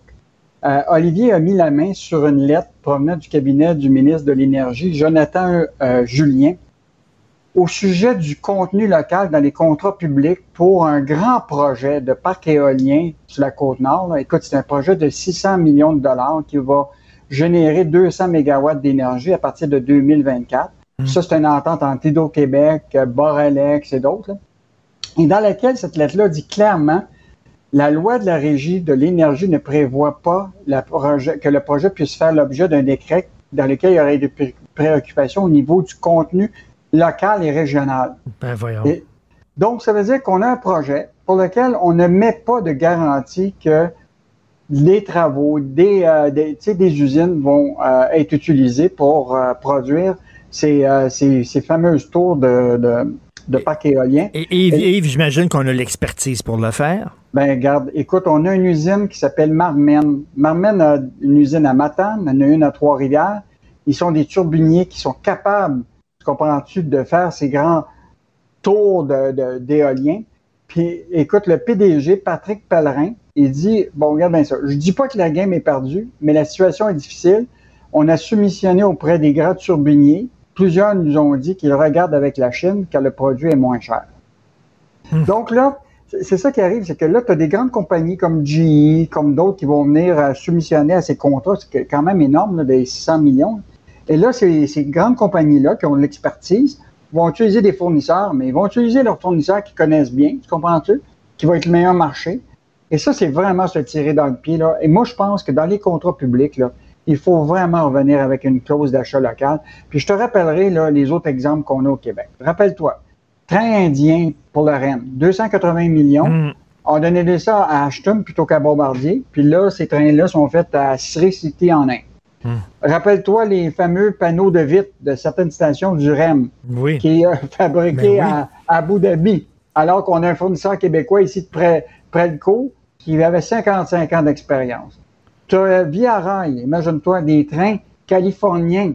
Et, on va dépenser un milliard pour des trains qui vont être faits et assemblés en Californie. Puis le dernier qui est quand même intéressant, EXO, là, le- la compagnie régionale de transport de la de l'AMT, qui a euh, un contrat, puis là, c'est- été fait au cours des, dernières années, une commande de 44 voitures qui aurait pu être donnée à Bombardier, et c'est la firme chinoise CRRC qui a, qui a remporté le contrat. Ben écoute, on peut ajouter là, les poutres de, de béton. Ça va être du béton pour, pour le REM, ça va être du béton qui provient euh, des États-Unis. Le fameux anneau de la place Ville-Marie, alors qu'on est les rois, on est, le- on est les rois au monde de l'aluminium. On aurait pu le faire en aluminium, ça aurait été parfait. Ben non, on fait ça avec de l'acier qui vient des États-Unis, etc., etc. Je pense qu'il faut continuer à amener ce, ce, ce combat-là, Ben, Richard. Puis, euh, vraiment, parce que ça, c'est vraiment là, tu sais, l'idée que quand l'argent public euh, est mis pour faire en sorte qu'au lieu de créer de la richesse avec nos entreprises d'ici, plutôt de créer de la richesse ailleurs. Ça marche pas, cette affaire-là. Ben non, puis tu vois que c'est un peu du nationalisme des fois, là. Tu sais, un peu comme un, tatouage qui part au lavage, du nationalisme de surface. Parce que si c'était si important que ça, il me semble, les gros contrats, on les donnerait à des entreprises québécoises, voyons. Le nationalisme bling-bling. Oui, exactement. Nationalisme bling-bling. Tu veux parler de langue de travail? Écoute, ça, là, c'est incroyable. Ça soulève euh, évidemment les passions. Là. Tu te rappelles la loi 96 là, qui va forcer, dans le fond, les gens qui vont venir au Québec à apprendre le français dans les six mois qui vont suivre. là. Et là, tu as une espèce de chicane entre le patronat puis euh, le ministre euh, Simon Jolin Barrette parce que là, les patrons techno du Québec là, partent en guerre contre la loi 96. Évidemment, celui qui est le plus vocal actuellement, c'est Éric Boyko, le PDG de Stingray. là. En passant, lui, il a obtenu, euh, sous forme d'équité d'investissement Québec, là, 22 millions de dollars entre 2015 et 2018. OK. Euh, il y a d'autres patrons. Louis Roy, PDG d'Optel, qui a reçu 1,36 million d'écus il y a trois ans. Écoute, tous les gens qui sont sortis dans une lettre qu'ils ont envoyée au Conseil canadien des innovateurs pour dénoncer l'exigence de la loi 96 de connaître la langue française après six mois euh, dès que tu es arrivé. Et là, évidemment, il soulève la question de la pénurie de main-d'œuvre. On ne sera plus capable d'engager des gens qui vont, euh, qui vont euh, parler le, français. Donc, ça va être encore plus difficile. Et donc, là, ce qu'ils demandent, c'est des assouplissements, s'assurer qu'ils sont capables de le faire plus tard que six mois. Mais là, c'est clair. Simon Jolin Barrette, il dit, avec la loi 81, nous créons, on va créer Fran- Francisation Québec, on va aider, mais on l'a déjà dit, pour freiner le déclin du français, c'est une responsabilité collective, c'est pas une responsabilité de chacun qu'on le fait ou on le fait pas. Et ce qui est fascinant, Richard, c'est que hier, en même moment où il y a cette lettre-là des, des PDG techno du Québec, il y a un, homme d'affaires de Toronto qui détient plusieurs immeubles à Montréal Ben oui. là, qui- et qui, lui, il dit, au contraire, il a, ça n'aura aucun impact. Il dit, à mon avis, cette loi-là va rien déranger. ni Google, ni Microsoft, tout- ni Ubisoft. La réalité, là, c'est qu'ils viennent chercher le talent du Québec, qui est très bon. Euh, puis même au Québec, ça se peut très bien. Tu comprends-tu qu'il y a des gens qui parlent deux, trois langues, quatre langues? C'est pas grave. Mais que le français soit la langue de Ben travail, ça écoute, pose, euh, c'est pas de problème. c'est pas la mer à boire, puis on demande pas là, euh, euh, le, le- le- le paradis sur Terre. là. Ce qu'on veut, c'est pouvoir travailler euh, dans un environnement qui respecte le français. On est chez nous, mon Dieu. On est ici. La langue officielle, elle est le français. Euh, donc, euh, l'asperge ontarienne en train de noyer le marché québécois, et ça, c'est rien que la pointe de l'asperge. Ouais, en fait, on se fait asperger. Oui. non, c'est ça. Écoute, c'est vraiment incroyable. Depuis deux semaines, là, la- tous les marchés, les détaillants, on est inondés d'asperges ontariennes. Et alors que les producteurs d'asperges au Québec, ici, ont de la difficulté. Et je savais pas ça, Richard. Savais-tu que tu peux démarquer les asperges du Québec par l'élastique? Ah oui? Oui. Si l'élastique est jaune, c'est au Québec et avec une étiquette bleue ou violette pour celle de l'Ontario. Je savais pas que l'Ontario utilisait des étiquettes bleues, un, un élastique bleu. C'est bizarre, ça. OK, l'élastique jaune, c'est québécois. Et euh, quoi, les, les asperges ontariennes sont moins chères que les asperges du Québec? Ben là, ce qu'on, comprend, c'est qu'eux autres ont des grandes surfaces. Des fois, là, en Ontario, ils ont 200, 300, 400 acres de, de, de, de, de- de terre pour pouvoir produire ces asperges-là. Ils partent les gicleurs, puis écoute, ça inonde, le, puis ça, et là, il, écoute, il y a une production énorme, et là, ils déversent tout ça ici au Québec. Évidemment, comme probablement, c'est toujours le même principe, c'est comme il y a une quantité incroyable, ça fait baisser le prix. Et euh, évidemment, les producteurs québécois n'ont pas ces surfaces-là euh, euh, euh, correspondant. Donc, les détaillants, que ce soit les métros, les low blocs, tout ça, vont aller vers le prix, le meilleur marché. Ils vont rendre ça, ça disponible aux, aux consommateurs. Puis évidemment, ben là, évidemment, les producteurs québécois. Euh, moi, je trouve ça fascinant parce Ben que oui. l'idée, là, c'est que on veut aider les gens ici. Tu comprends-tu? Nos agriculteurs, nos maraîchers. On met tellement d'argent tu sais, à étiqueter Aliments Québec. Puis là, nos grands détaillants inondent leur, leur, leur, euh, leur boutique et leur, et leur comptoir d'asperges ontariens. Ben écoute, euh, on va se coucher moins niaiseux. La prochaine fois, je vais acheter des asperges. Je veux voir si l'élastique est jaune. Euh, c'est important euh, d'encourager les gens d'ici. Qu'est-ce qu'on va pouvoir lire ce week-end dans la section argent? Bon, ben, d'abord, le dossier pénurie revient encore. Où sont les travailleurs? Ben oui. Ben là, tu vas voir, Michel Girard a une très bonne réponse. Oh! Oui, on, les a- on les a découverts, mais en statistique seulement. C'est la question que tout le monde se pose. Ils sont où exactement? Il y a comme un transfert, OK? Ils ont quitté certains secteurs, mais dans quel secteur ils se sont retrouvés, ces gens-là? On va lire ça demain. Oui, en fait, ce que tu vas apprendre, c'est où sont les travailleurs inactifs. Il y en a plus que tu le penses. OK. Pourtant, il y a presque le plein emploi. Là. Il y a- Euh, tu sais, c'est on, bizarre, a- ça. on en a découvert. OK. Euh, L'autre chose, c'est euh, on va parler de. Bon, on parlait de génie québécois, tout ça. Écoute, il y a une compagnie du Québec qui s'appelle Normal Studio, bon, un nom euh, très français, là, qui va travailler avec euh, National Geographic euh, Society. Euh, et c'est une première pour créer un spectacle avec eux autres. Écoute, c'est vraiment une, une expérience immersive euh, de technologie de multimédia. Donc, euh, quand même, une compagnie d'ici. Et une autre compagnie au Québec, l'homme qui fait des scènes aux quatre coins du monde, toutes les scènes sur lesquelles Lily Gaga se retrouve, Kiss, la reine Elisabeth II puis Céline Dion. C'est une entreprise qui est justement dans nos régions. Donc, on réussit quand même. On parle de nationalisme économique ici, là, mais tu sais, on n'est pas prophète dans notre pays. Là. La réalité, c'est qu'on en a des entreprises ici qui, sont, qui réussissent ailleurs. Donc, euh, on va vous parler de ça dans la section argent de samedi. Ben, on va lire ça, bien sûr. Et écoute, je te souhaite un très bon été. C'est ma dernière aujourd'hui. Je veux rien te dire, euh, Yves. Saluer ton travail. Tu nous fais aimer l'économie. Et le travail que tu fais et que vous faites dans la section argent du Journal de Montréal est d'autant plus important que ça va être le thème central de la prochaine, de la prochaine campagne électorale. On se le dit, l'économie, ça va être vraiment important. Ce sera pas constitution, ce sera pas la, laïcité- la laïcité, ce sera à la limite même pas la langue. Ça Non. va être l'économie. Puis la réalité, c'est que c'est c'est pas compliqué. C'est pas dans ta- un minaret que tu vas apprendre ça. Tu as juste à descendre dans la rue. C'est rien que la question que les gens se posent. Sur où ils vont couper cette année. Ben, Tout à fait. Merci. Bon été. Yves. Allez, bon été. Salut, Bye.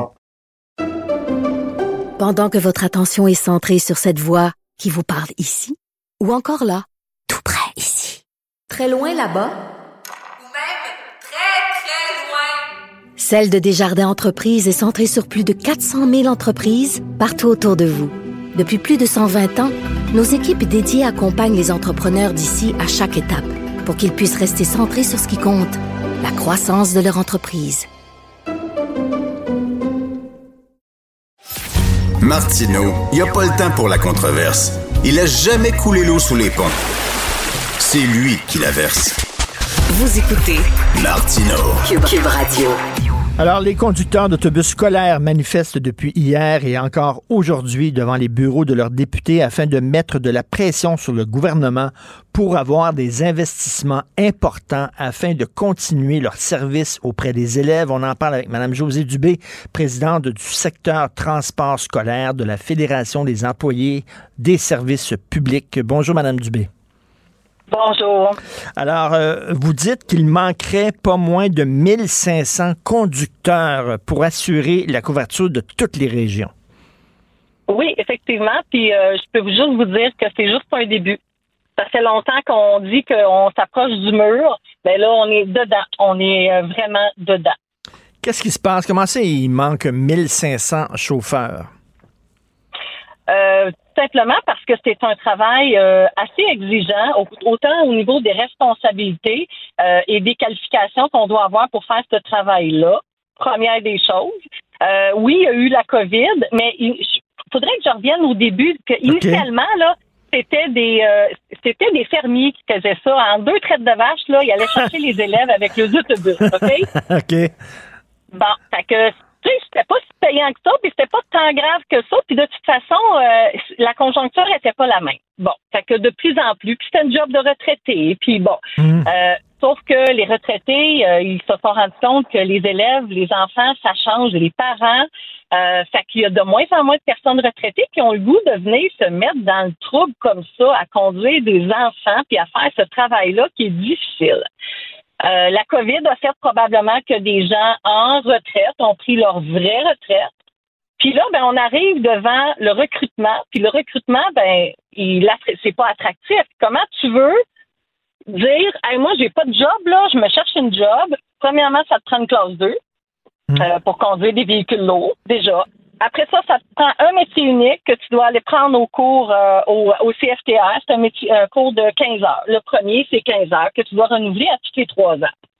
Fait que là, tu dis, bon, ben moi, je vais aller conduire des autobus scolaires. OK, c'est quoi les attraits? Ben, les attraits, là, à part d'avoir du temps entre tes deux circuits, là, euh, tu te lèves le matin de bonne heure, tu vas chercher tes élèves, tu finis vers 10 heures. Après ça, vers 2 heures, tu retournes, tu t'en vas travailler, tu finis à 6 heures. C'est un jour de semaine, ça, c'est correct.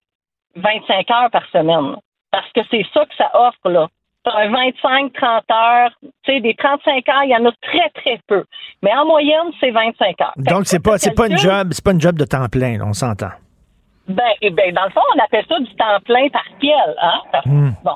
Fait que quel calcul comme vous voulez, là, 25 heures semaine à 20, tu sais, c'est 20 000 piastres par année. Puis en plus, je vais essayer de pas dire un gros mot, mais on se fait suer par le chômage trois fois par année, là. Parce que moi, je me fais mettre à pied à l'été, je me fais mettre à pied à Noël et je me fais mettre à pied à la semaine de relâche. Qu'est-ce qu'il faut que je fasse pendant ce temps-là? Pour le chômage, il faut que je me cherche une job.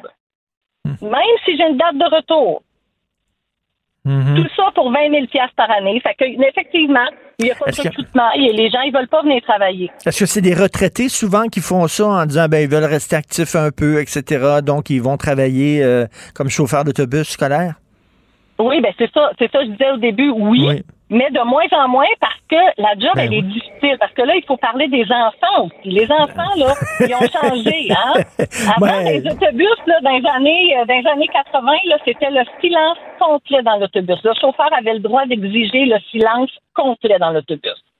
Eh mon Dieu, maintenant, il faudrait pas essayer de faire ça, là, parce que on se, ben, de toute façon, on se retrouverait euh, comme avec Jean-Luc Mongrain, là, euh, tout, euh, tout offusqué d'empêcher les enfants de parler. Bon. Eh, Madame Dubé, Madame Dubé, je me Oui, souviens, j'ai oui. j'ai- j'ai trois enfants, mais mes deux filles qui sont plus vieilles maintenant, mais lorsqu'elles étaient jeunes et que je faisais des longs voyages en auto, puis qui étaient derrière, puis ils arrêtaient pas de s'engueuler, ils s'entendaient pas, ils s'engueulaient, puis tout ça. Des fois, il fallait que j'arrête sur le bord de la route en disant, ben là, Christy, vierge, là, arrêtez de crier, j'ai de la difficulté à conduire. Fait que j'imagine avec, il y a combien d'enfants dans un autobus scolaire à peu près? Ben, ben, c'est drôle parce que le mot vierge, là, moi, comme chauffeur d'autobus, je pourrais pas dire ça. Puis j'en ai 72. Fait que Ah, j'ai 72 taboire. primaires à gérer. Euh, puis il faut que je fasse attention à ce que je dis. Il faut que j'aie le tact. Puis ce que j'aimerais dire aussi, c'est que le professeur, j'ai rien contre le prof, là, je le lève mon chapeau. Le professeur, dans sa classe, lui, il a à peu près 20 élèves et il y en a là-dedans que c'est des enfants à défi et que ça prend du un pour un. Fait que des fois, il y a des intervenants qui sont dans la classe qui doivent accompagner cet enfant-là toute la journée parce que l'enfant a besoin d'encadrement tout le temps. Fait que moi, dans mon autobus, là, quand il, il sort là, à 3 heures de l'école, ben moi, j'ai 7, 8, 10 enfants qui devaient avoir de l'accompagnement personnalisé. Et je les ai toutes dans mon autobus avec personne dans mon boss, là. Hmm. Et là, qu'est-ce que vous demandez? Là? Vous vous manifestez devant les bureaux des députés, vous demandez quoi, là?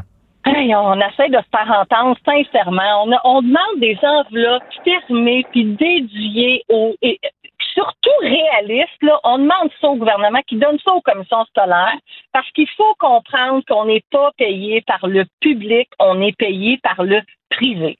Fait que le gouvernement, il donne de l'argent aux commissions scolaires. Les commissions scolaires, ils payent dans l'enveloppe comme ils veulent, euh, hein, allègrement. Après ça, il surveille de bord puis il, il- il négocie avec le transporteur privé que lui, lui, la commission scolaire, il négocie serré parce qu'ils veulent se garder de l'argent. Après ça, le transport, le transporteur, lui, il négocie super serré parce que lui aussi, il veut faire son profit. OK? Parce que lui, il me dit, moi, là, la seule place où je peux couper, la seule place où je peux économiser, c'est sur les salaires parce que les pneus, l'huile, l'entretien des véhicules, le gaz, je peux pas. Fait que, il surveille d'abord après ça, puis il négocie avec les chauffeurs d'autobus et de berlines, parce qu'il faut jamais oublier les berlines. Hein? Genre, c'est super important parce que les berlines, nous autres, ils en conduisent 5, 6, encore deux fois plus à défi. Fait qu'ils surveillent d'abord, puis c'est nous autres qui ramassent les miettes. Nous autres, on n'en fait pas de profit, là. Moi, je peux pas prendre de réel, je peux pas mettre de l'argent de côté avec 25, 25 heures par semaine, avec 20 000 pièces par année, là. C'est impossible. Et euh, Madame Dubé. qu'ils oui. se réveillent, ils se réveillent, puis qu'ils qu'ils prennent conscience que moi, je fais du transport de personnes, OK, comme d'autres transports de personnes qu'on connaît, puis qu'on n'aime pas parce qu'on veut pas bitcher les autres. Mais moi, je fais du transport de personnes personnalisé. Moi, je m'occupe du petit 4 ans qui débarque, puis que je, je m'assure que le parent soit là, puis il est pas là. À rembarque, mon petit père, t'as pas le droit de débarquer. Je te ramène au service de garde. Je, je, je peux pas débarquer mes jeunes n'importe où, n'importe comment. Euh, il faut pas qu'ils se fassent frapper. J'ai des petits counes qui passent sur mon stop à tour de bras, même si je suis grosse et jaune. euh, fait que je demande au gouvernement qu'il se réveille, hein, puis qui, qui ajuste le salaire. Moi, je demande 25 pièces de l'heure pour les chauffeurs d'autobus. C'est pas la fin du monde. J'ai pas d'assurance, j'ai pas de fonds de pension, j'ai rien là, j'ai pas d'avantage. Le seul avantage que j'ai là, c'est que je travaille pas les fins de semaine, je travaille pas le soir, puis je travaille pas l'été. Puis même encore là, je me fais suer par le chômage. Écoutez, euh, Benoît Dutrisac, mon ami qui est ici, qui travaille à Cube Radio, il chiale tout le temps. C'est un grognon, tout le temps en train de chialer. fait que là, lui, il chiale souvent ses euh, chauffeurs d'autobus scolaires, là, parce qu'il dit, il dit toujours, on dirait que c'est eux autres qui décident quand l'école va être ouverte, quand l'école va être fermée. Par exemple, quand il y a de la glace, puis tout ça, euh, Ouais. là, soudainement, les auto- l'autobus scolaire disent, on fait pas le transport, c'est trop dangereux. Fait que là, l'école est obligée de fermer. Fait que là, Benoît le grognon dit, comment ça se fait, Christy, ces chauffeurs d'autobus scolaires qui décident ça? Bon, ben moi, je vais te répondre. Premièrement, c'est, mettons, on va prendre la commission scolaire des affluents, qui sont très, très, très rarement fermés. Euh, la commission scolaire à Montréal, ils sont très, très, très rarement fermés. Moi, je vais te parler de la commission scolaire, c'est la commission scolaire des Samars, OK? Son territoire est immensément grand. Il va jusqu'à les limites de Saint-Donat, OK? Euh, puis moi, je suis à Saint-Lin. Fait que je mets au défi n'importe qui, euh, même un petit monsieur, un monsieur Bartineau qui chiale, je te mets au défi de venir une journée où il y a du verglas, où il y a de la tempête de neige, de monter les côtes à Saint-Calix puis d'aller chercher les élèves. C'est pratiquement impossible et c'est sincèrement suicidaire. C'est trop dangereux.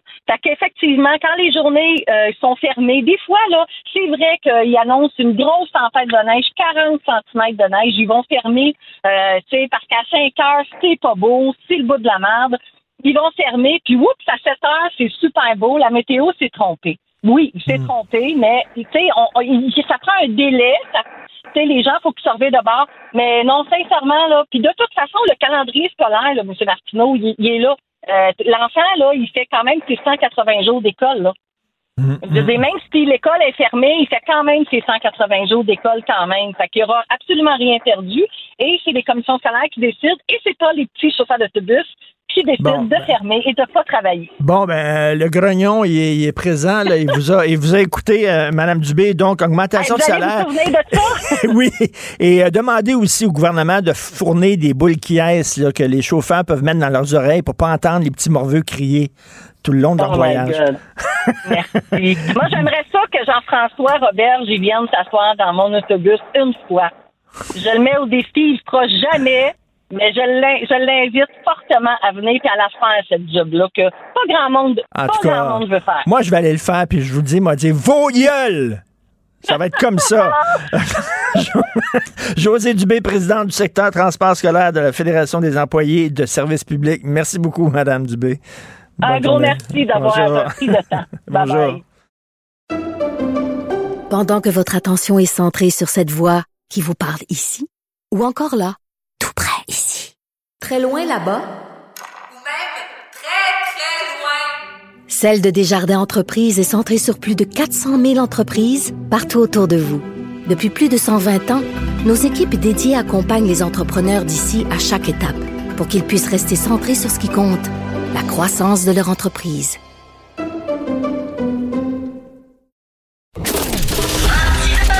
Martino, souvent imité, mais jamais égalé. Vous écoutez Martino. Cube, Cube Radio.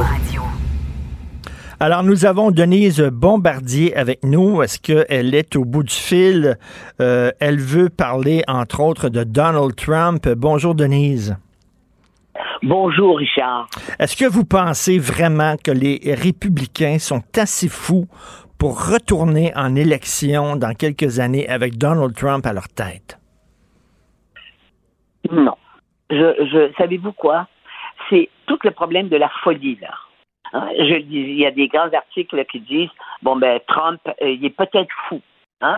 Euh, ceux qui l'ont jugé, là, disent, mais il faut qu'il soit fou. Il faut qu'il soit dé- dé- dé- décollé de la réalité. Mais le problème, c'est euh, qu'est-ce que ça veut dire? Ça veut dire que s'il est malade mental, faudrait, faudrait le soigner, faudrait à la limite l'enfermer, puisque puisque euh, on sait que cet homme-là, dans son dans sa fonction, ce qu'il a fait, hein, c'est il a mis il a mis en danger la sécurité de son pays. De toute façon, il a il, il a fait éclater sa propre société.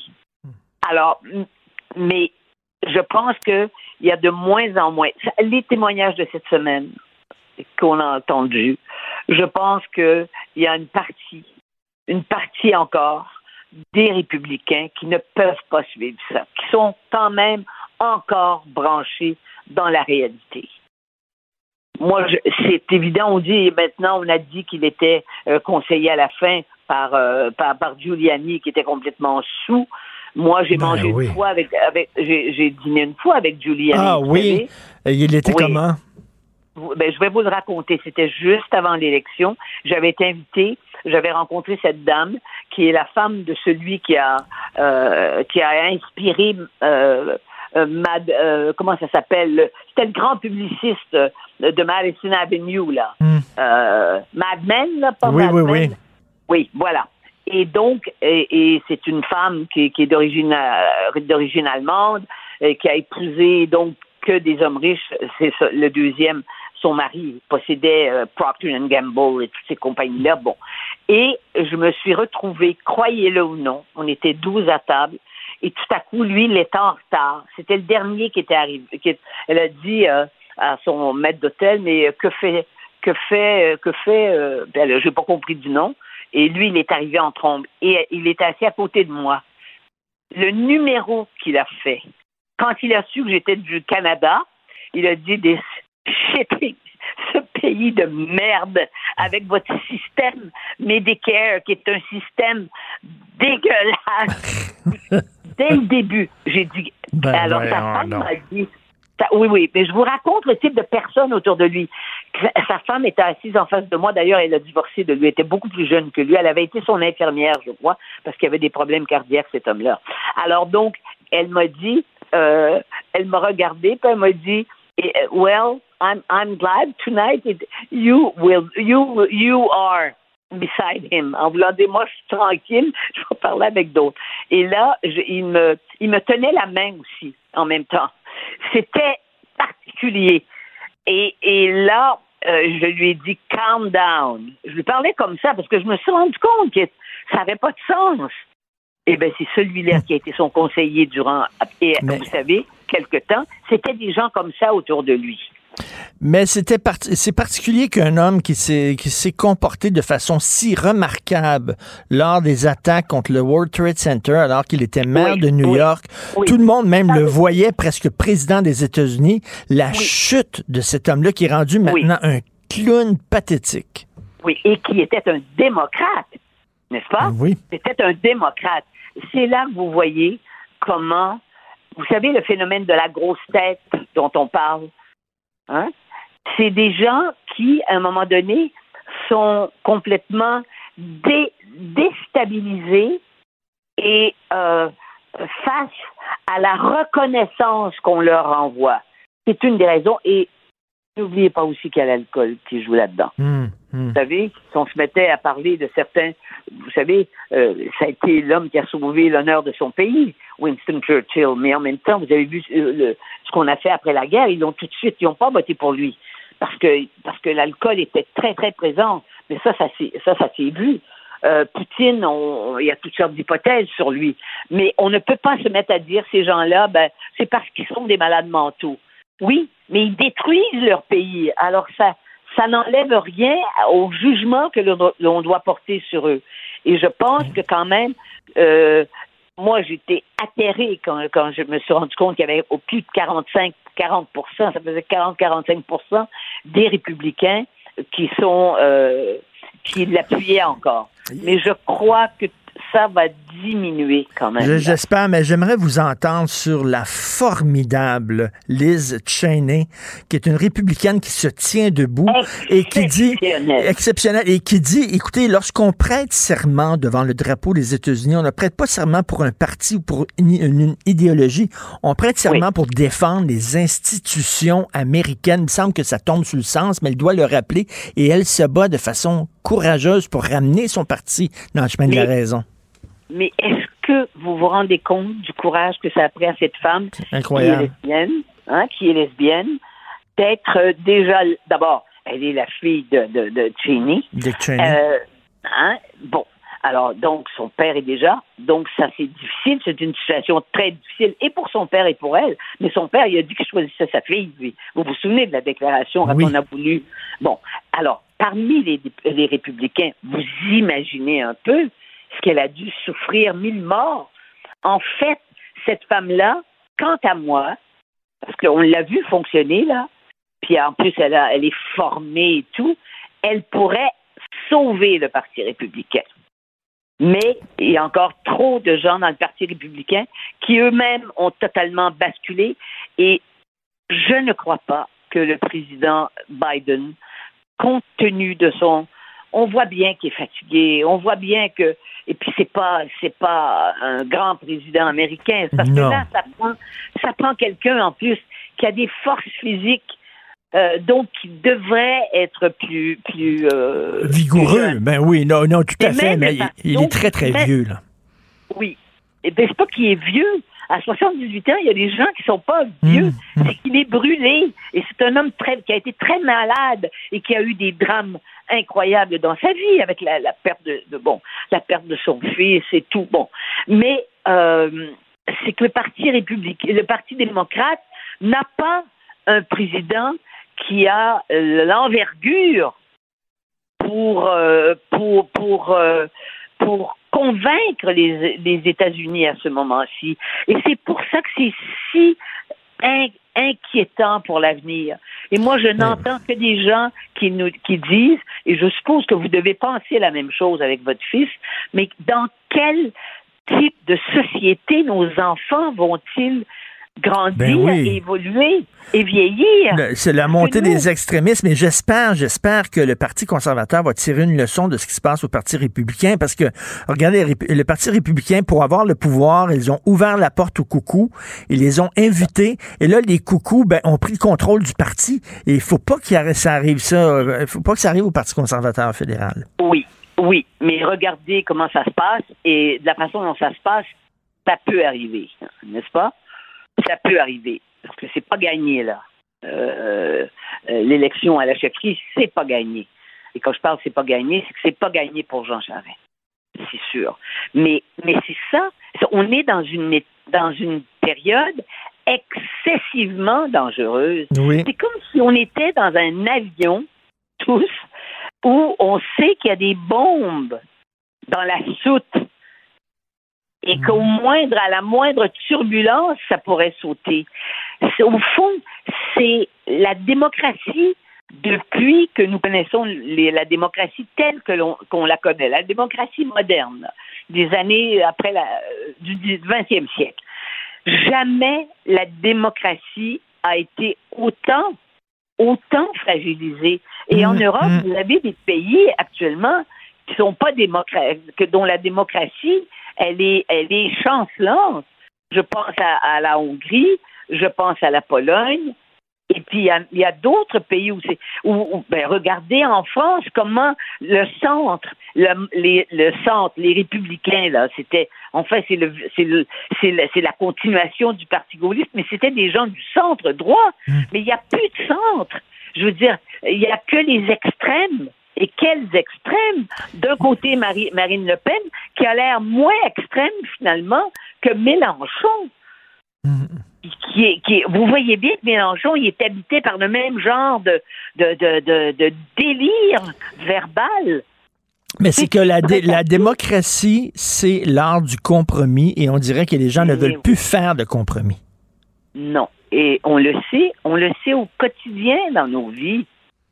Écoutez, on se promène dans la rue, les bicyclettes. Moi, dans mon quartier, là, je me promène et j'ai vu une dame qui avait à peu près 65 ans, qui venait vers moi à sens contraire, mais en sens contraire. Puis tout est bloqué ici dans le plateau Montréal. Tout est bloqué. Des- des- les- la rue Montréal est bloquée, la rue Saint-Laurent, on est bloqué partout. Elle- je l'ai vue dans ses yeux. Elle venait vers ma voiture. Moi, j'allais doucement pour. Mais moi, je suis dans le sens, je m'en vais vers le nord.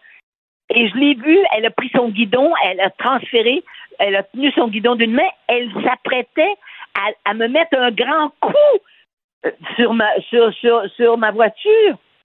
Elle est au volant de son Non, non, de, les- de- de les- sa bicyclette dans une rue où, où tout est explosé. Je veux dire, il y, a des- il y a des trous partout. Mais les gens, les gens, on le voit tout le monde dans notre vie personnelle, les gens sont à cran. Sont à cran, sont, sont, sont vraiment, ça prend pas grand-chose pour qu'on passe de 0 à, à, à 20 Non. là, dans, dans notre humeur. Là. Et moi, la semaine dernière, je me suis retrouvée tout à coup dans des dans des dîners là, où on, on était avec des gens, avec des gens. Tout à coup, on se rendait compte d'abord parce qu'on est capable de s'embrasser. N'oubliez pas ça, là, on est capable de se rapprocher, n'est-ce pas? Ça fait toute la différence. Et qu'à la fin des dîners, les gens ont dit, mais mon Dieu, qu'on est bien. Et il n'y a pas eu de discussion trop abrasive à table. À un moment donné, j'avais un ami, euh, mon éditeur français qui était ici, il m'a dit, mais parlez-moi du Québec. J'ai dit non, Vincent, on va pas te parler du Québec ce soir.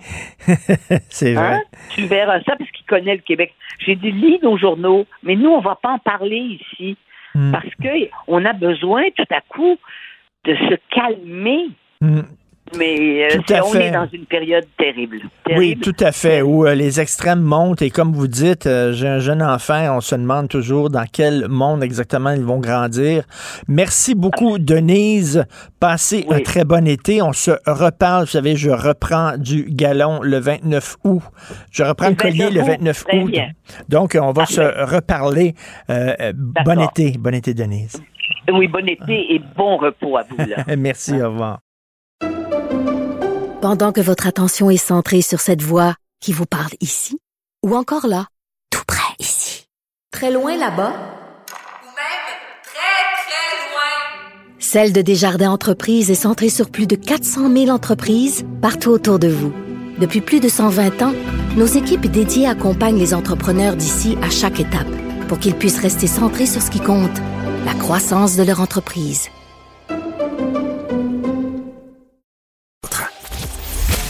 Si c'est vrai qu'on aime autant qu'on déteste, Martineau, C'est sûrement l'animateur le plus aimé au Québec. Vous écoutez Martineau. Cube Radio. Alors, à partir de lundi, c'est le début de la programmation estivale à Cube Radio. Alors, l'émission du matin sera euh, menée de main de maître, de maîtresse, en fait, par Yasmine Abdel-Fadel. Après ça, il va avoir Alexandre Dubé, il va avoir l'émission de Vincent Dessureau, il va avoir Patrick Derry. Et la bonne nouvelle, je trouve c'est une excellente nouvelle, c'est que notre couteau suisse euh, à nous autres. Euh, Alexandre Moraville-Voilette, qui fait toutes sortes d'affaires, il peut, il peut servir comme un couteau suisse à toutes sortes de choses, va avoir sa propre émission tous les jours de 9 à 10. Je suis très content, Alexandre, et tu le mérites tout à fait. Ben merci Très Richard. content. Surtout, euh, écoute, je trouve ça le fun de reprendre euh, un segment de ton émission dans les créneaux horaires. Surtout que, j'écoute, tout a commencé ici ensemble. On s'est mis à parler de théorie du complot il y a de ça trois ans. Et là, ça sera Ici. pas une émission une heure sur les théories du complot Bien sûr, bien sûr que non. Ça demeure ma spécialité quand même. Là, je vais te garder un œil là, particulièrement ouvert pour tout ce qui continue à bouger dans les complots, la désinformation, euh, ainsi que l'extrémisme hein, quand même, parce que hier on a vu Ben. une cellule, euh, une cellule d'Atom Waffen qui a été perquisitionnée dans le centre du Québec, hein, un groupe néo-nazi. Donc euh, je pense qu'on va pas s'ennuyer s'il y a des groupes néo-nazis même ici au Québec, mais pour le reste ça va vraiment être, euh, ça va être une émission d'affaires publiques. Là, Tu, comme, sais, euh, tu sais que c'est difficile l'été parce qu'il y a beaucoup de gens en, en vacances. L'actualité est peut-être moins riche, mais je te connais. Tu vas être aussi appuyé par une équipe de recherchistes formidable. Donc, ben oui. tu vas réussir parfaitement à faire la job. On a une excellente équipe de recherche ici qui va être là également tout l'été. Puis je vais, je dire, Richard, je pense. Dans les premiers étés, il y a un bout, on m'avait dit ça quand j'ai commencé ici en journalisme. Euh, mon métier, on m'a dit Ah ouais, les étés, c'est toujours plus relax, on a de la difficulté à trouver des sujets. Là, je te dirais que ça fait deux ans qu'il y a quoi? Des pandémies, des Oui, guerres, c'est vrai. des- c'est le, le bordel à chaque été. Il y a de l'actualité à pu finir. C'est vrai, raison. C'est comme l'actualité prend pas de vacances. Ben, d'un, côté, on espère qu'ils prennent des vacances pour une fois, que ce soit tranquille, qu'il n'y ait pas des, des, des menaces ou des événements catastrophiques un peu partout. Il va toujours avoir des fusillades, mon gars. Il va, là, après ça, après, le, je sais pas, la variole du singe, qui sait? La picote de la girafe. Tu sais que. Qui sait? Ouais, mais tu sais que déjà, euh, ça s'emballe hein, dans la complosphère, je vais l'appeler comme ça. Ça s'emballe des gens pour la variole du singe. Bon, Il y en a ah qui- ouais, qu'est-ce qu'ils disent? Ben, savais-tu qu'il y a eu une simulation qui a été faite en 2021, une simulation par un centre qui simule toutes sortes de catastrophes, puis la manière dont on peut répondre à tout, à tout ça aux États-Unis. Et on avait fait une simulation de nouvelles pandémies après la COVID qu'il pourrait y avoir. Et on avait utilisé quoi comme modèle, Richard? La variole du singe. Pourquoi? C'est- Et c'est pas une blague. Et pour vrai? Oui, et sais-tu quelle date on avait pris pour faire cette simulation-là? Mai 2022. C'était ça, la simulation 2021 qu'ils ont fait. C'était de la variole du singe en mai 2022. Alors, je peux comprendre les gens de faire « Oh, quelle étrange coïncidence! Puis, effectivement, ça a explosé en mai 2022. Exact, mais, je rassure tout de suite, tout le monde, c'est le genre de... Il y avait eu également là, ce genre de simulation-là avant la COVID. On avait simulé à ce centre-là une pandémie de coronavirus. On n'avait pas précisé évidemment que ce serait la COVID-19, mais il y avait eu ce genre de simulation-là. Pourquoi? Parce que ces centres-là, règle générale, sont très, très précis dans leur analyse, puis vont prendre le scénario le plus plausible, le plus probable. On a théorisé que ce serait la COVID, juste avant la COVID, ou un coronavirus qui serait la propagation la plus risquée.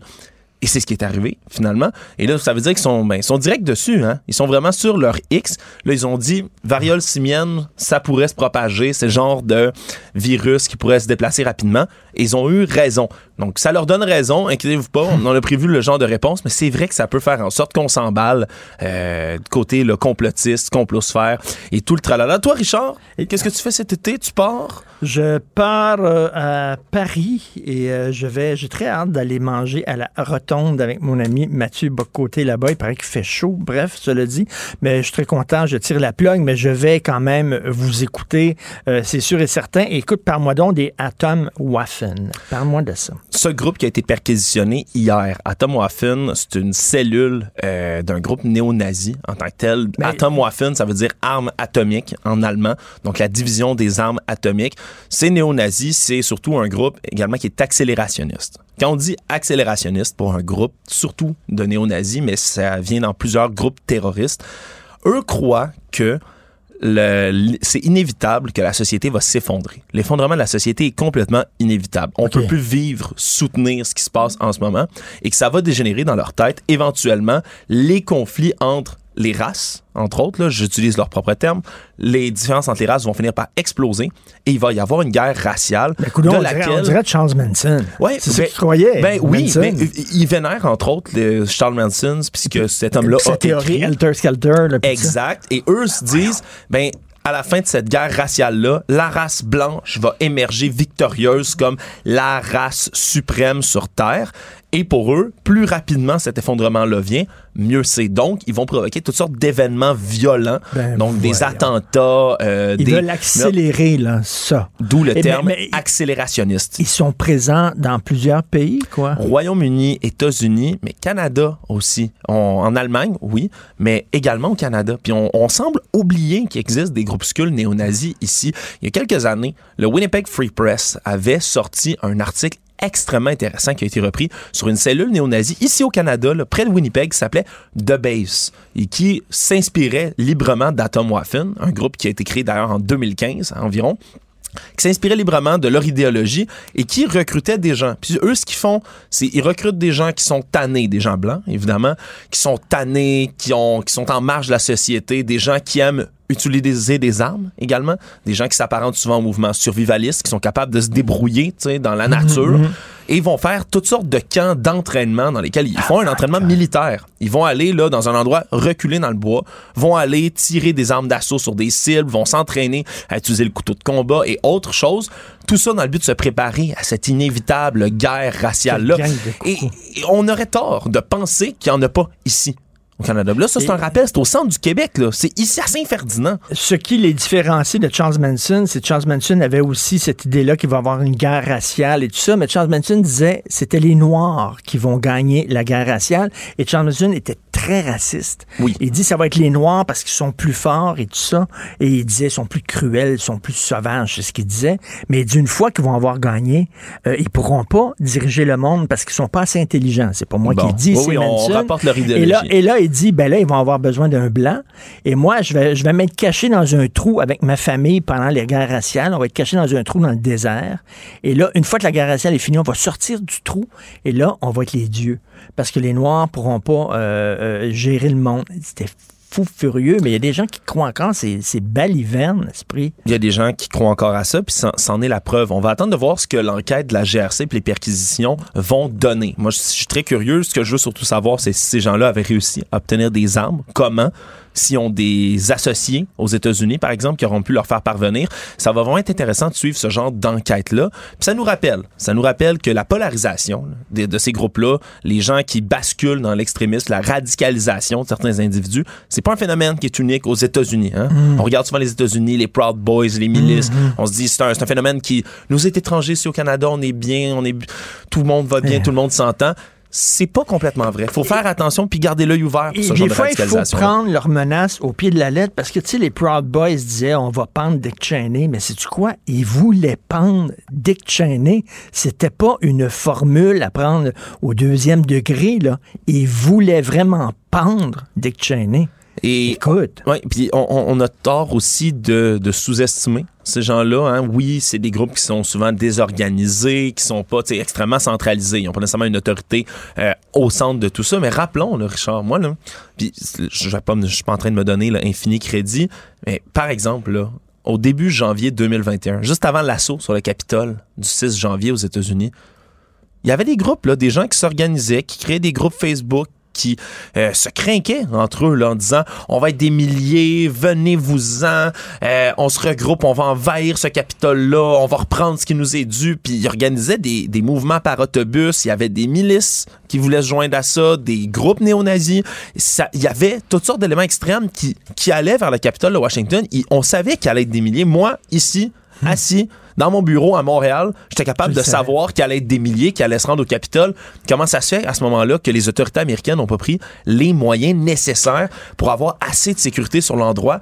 Ben, ils ont sous-estimé. Ils ont sous-estimé le genre de puissance de ce mouvement-là. C'est pour ça qu'il faut faire attention puis toujours avoir l'œil ouvert pour cette radicalisation. Donc, c'est un des sujets dont tu vas traiter tous les jours de 9 à 10. D'ailleurs, il a mis son veston là, quand même. Il s'est mis swell aujourd'hui. Tous les jours, t'es tellement beau dans ton veston, il y a une Richard. ch- Il y a une chemise un peu hawaïenne d'été. habituellement- habituellement, une chemise de bowling aussi, tout ça. Là. Mais là, il a mis son veston, ça te va très bien. Alexandre est le gendre que tout père de famille voudrait avoir. Ah non, mais on veut, on veut un gendre comme ça. J'ai deux filles, moi, là. C'est le genre de gars que je veux que mes filles datent au bout, là. Euh, merci, Alexandre. On va t'écouter. Hey, merci, Richard. Bon été. Merci beaucoup. Je veux remercier, c'est ma dernière. Je vous remercie beaucoup hein, d'écouter Cube Radio, d'avoir changé vos habitudes pour nous écouter. Ça me, ça me touche beaucoup. Je veux parler à tous les gens avec qui euh, j'ai travaillé euh, au cours de l'année, des gens qui ont été importants, que vous n'entendez pas, que vous ne voyez pas, mais qui sont quand même sacrément importants. Donc, l'équipe de les Charlie's Angels. J'appelle les Charlie's Angels. C'est une équipe de filles formidables. Frédéric Hull, merci beaucoup. Florence Lamoureux, Charlotte Duquette, Caroline Duplessis, Maude Boutin, qui a travaillé aussi avec nous et qui est maintenant à JE. Vous avez un problème, vous prenez le téléphone, vous appelez Charlie's Angels. Voilà. Ils vont le régler. Ils sont vraiment, ils sont redoutables. Ils sont efficaces. Euh, efficaces, redoutables. Donc, euh, merci beaucoup, Alexandre Moranville-Wallet aussi, euh, qui était aussi à la recherche, Karl, Mar- Karl Marchand, avec qui j'ai travaillé. Euh, à la régie et la réalisation, il y a eu bien sûr Charlie Marchand, Jean-François Roy, Rémi Poitras. Donc, j'en oublie peut-être, je suis vraiment Achille. désolé. Achille Achille, Moinet. Achille Moinet, bien sûr, qui est là, l'autre français. Achille Moinet, merci beaucoup, Alexandre. Très important. Je vous remercie beaucoup, toute l'équipe. Vous me faites paraître moins niaiseux. Passez un super bel été. Décrochez un peu. Continuez d'écouter Cube Radio, bien sûr. Mais vraiment, profitez du beau temps. L'été, c'est court. Hein? C'est vraiment court. C'est quoi, 10 semaines? Puis après ça, ça va être l'automne, la rentrée, tout ça. Donc, profitez-en bien. Et on se euh, reparle le 29 août. Cube Radio.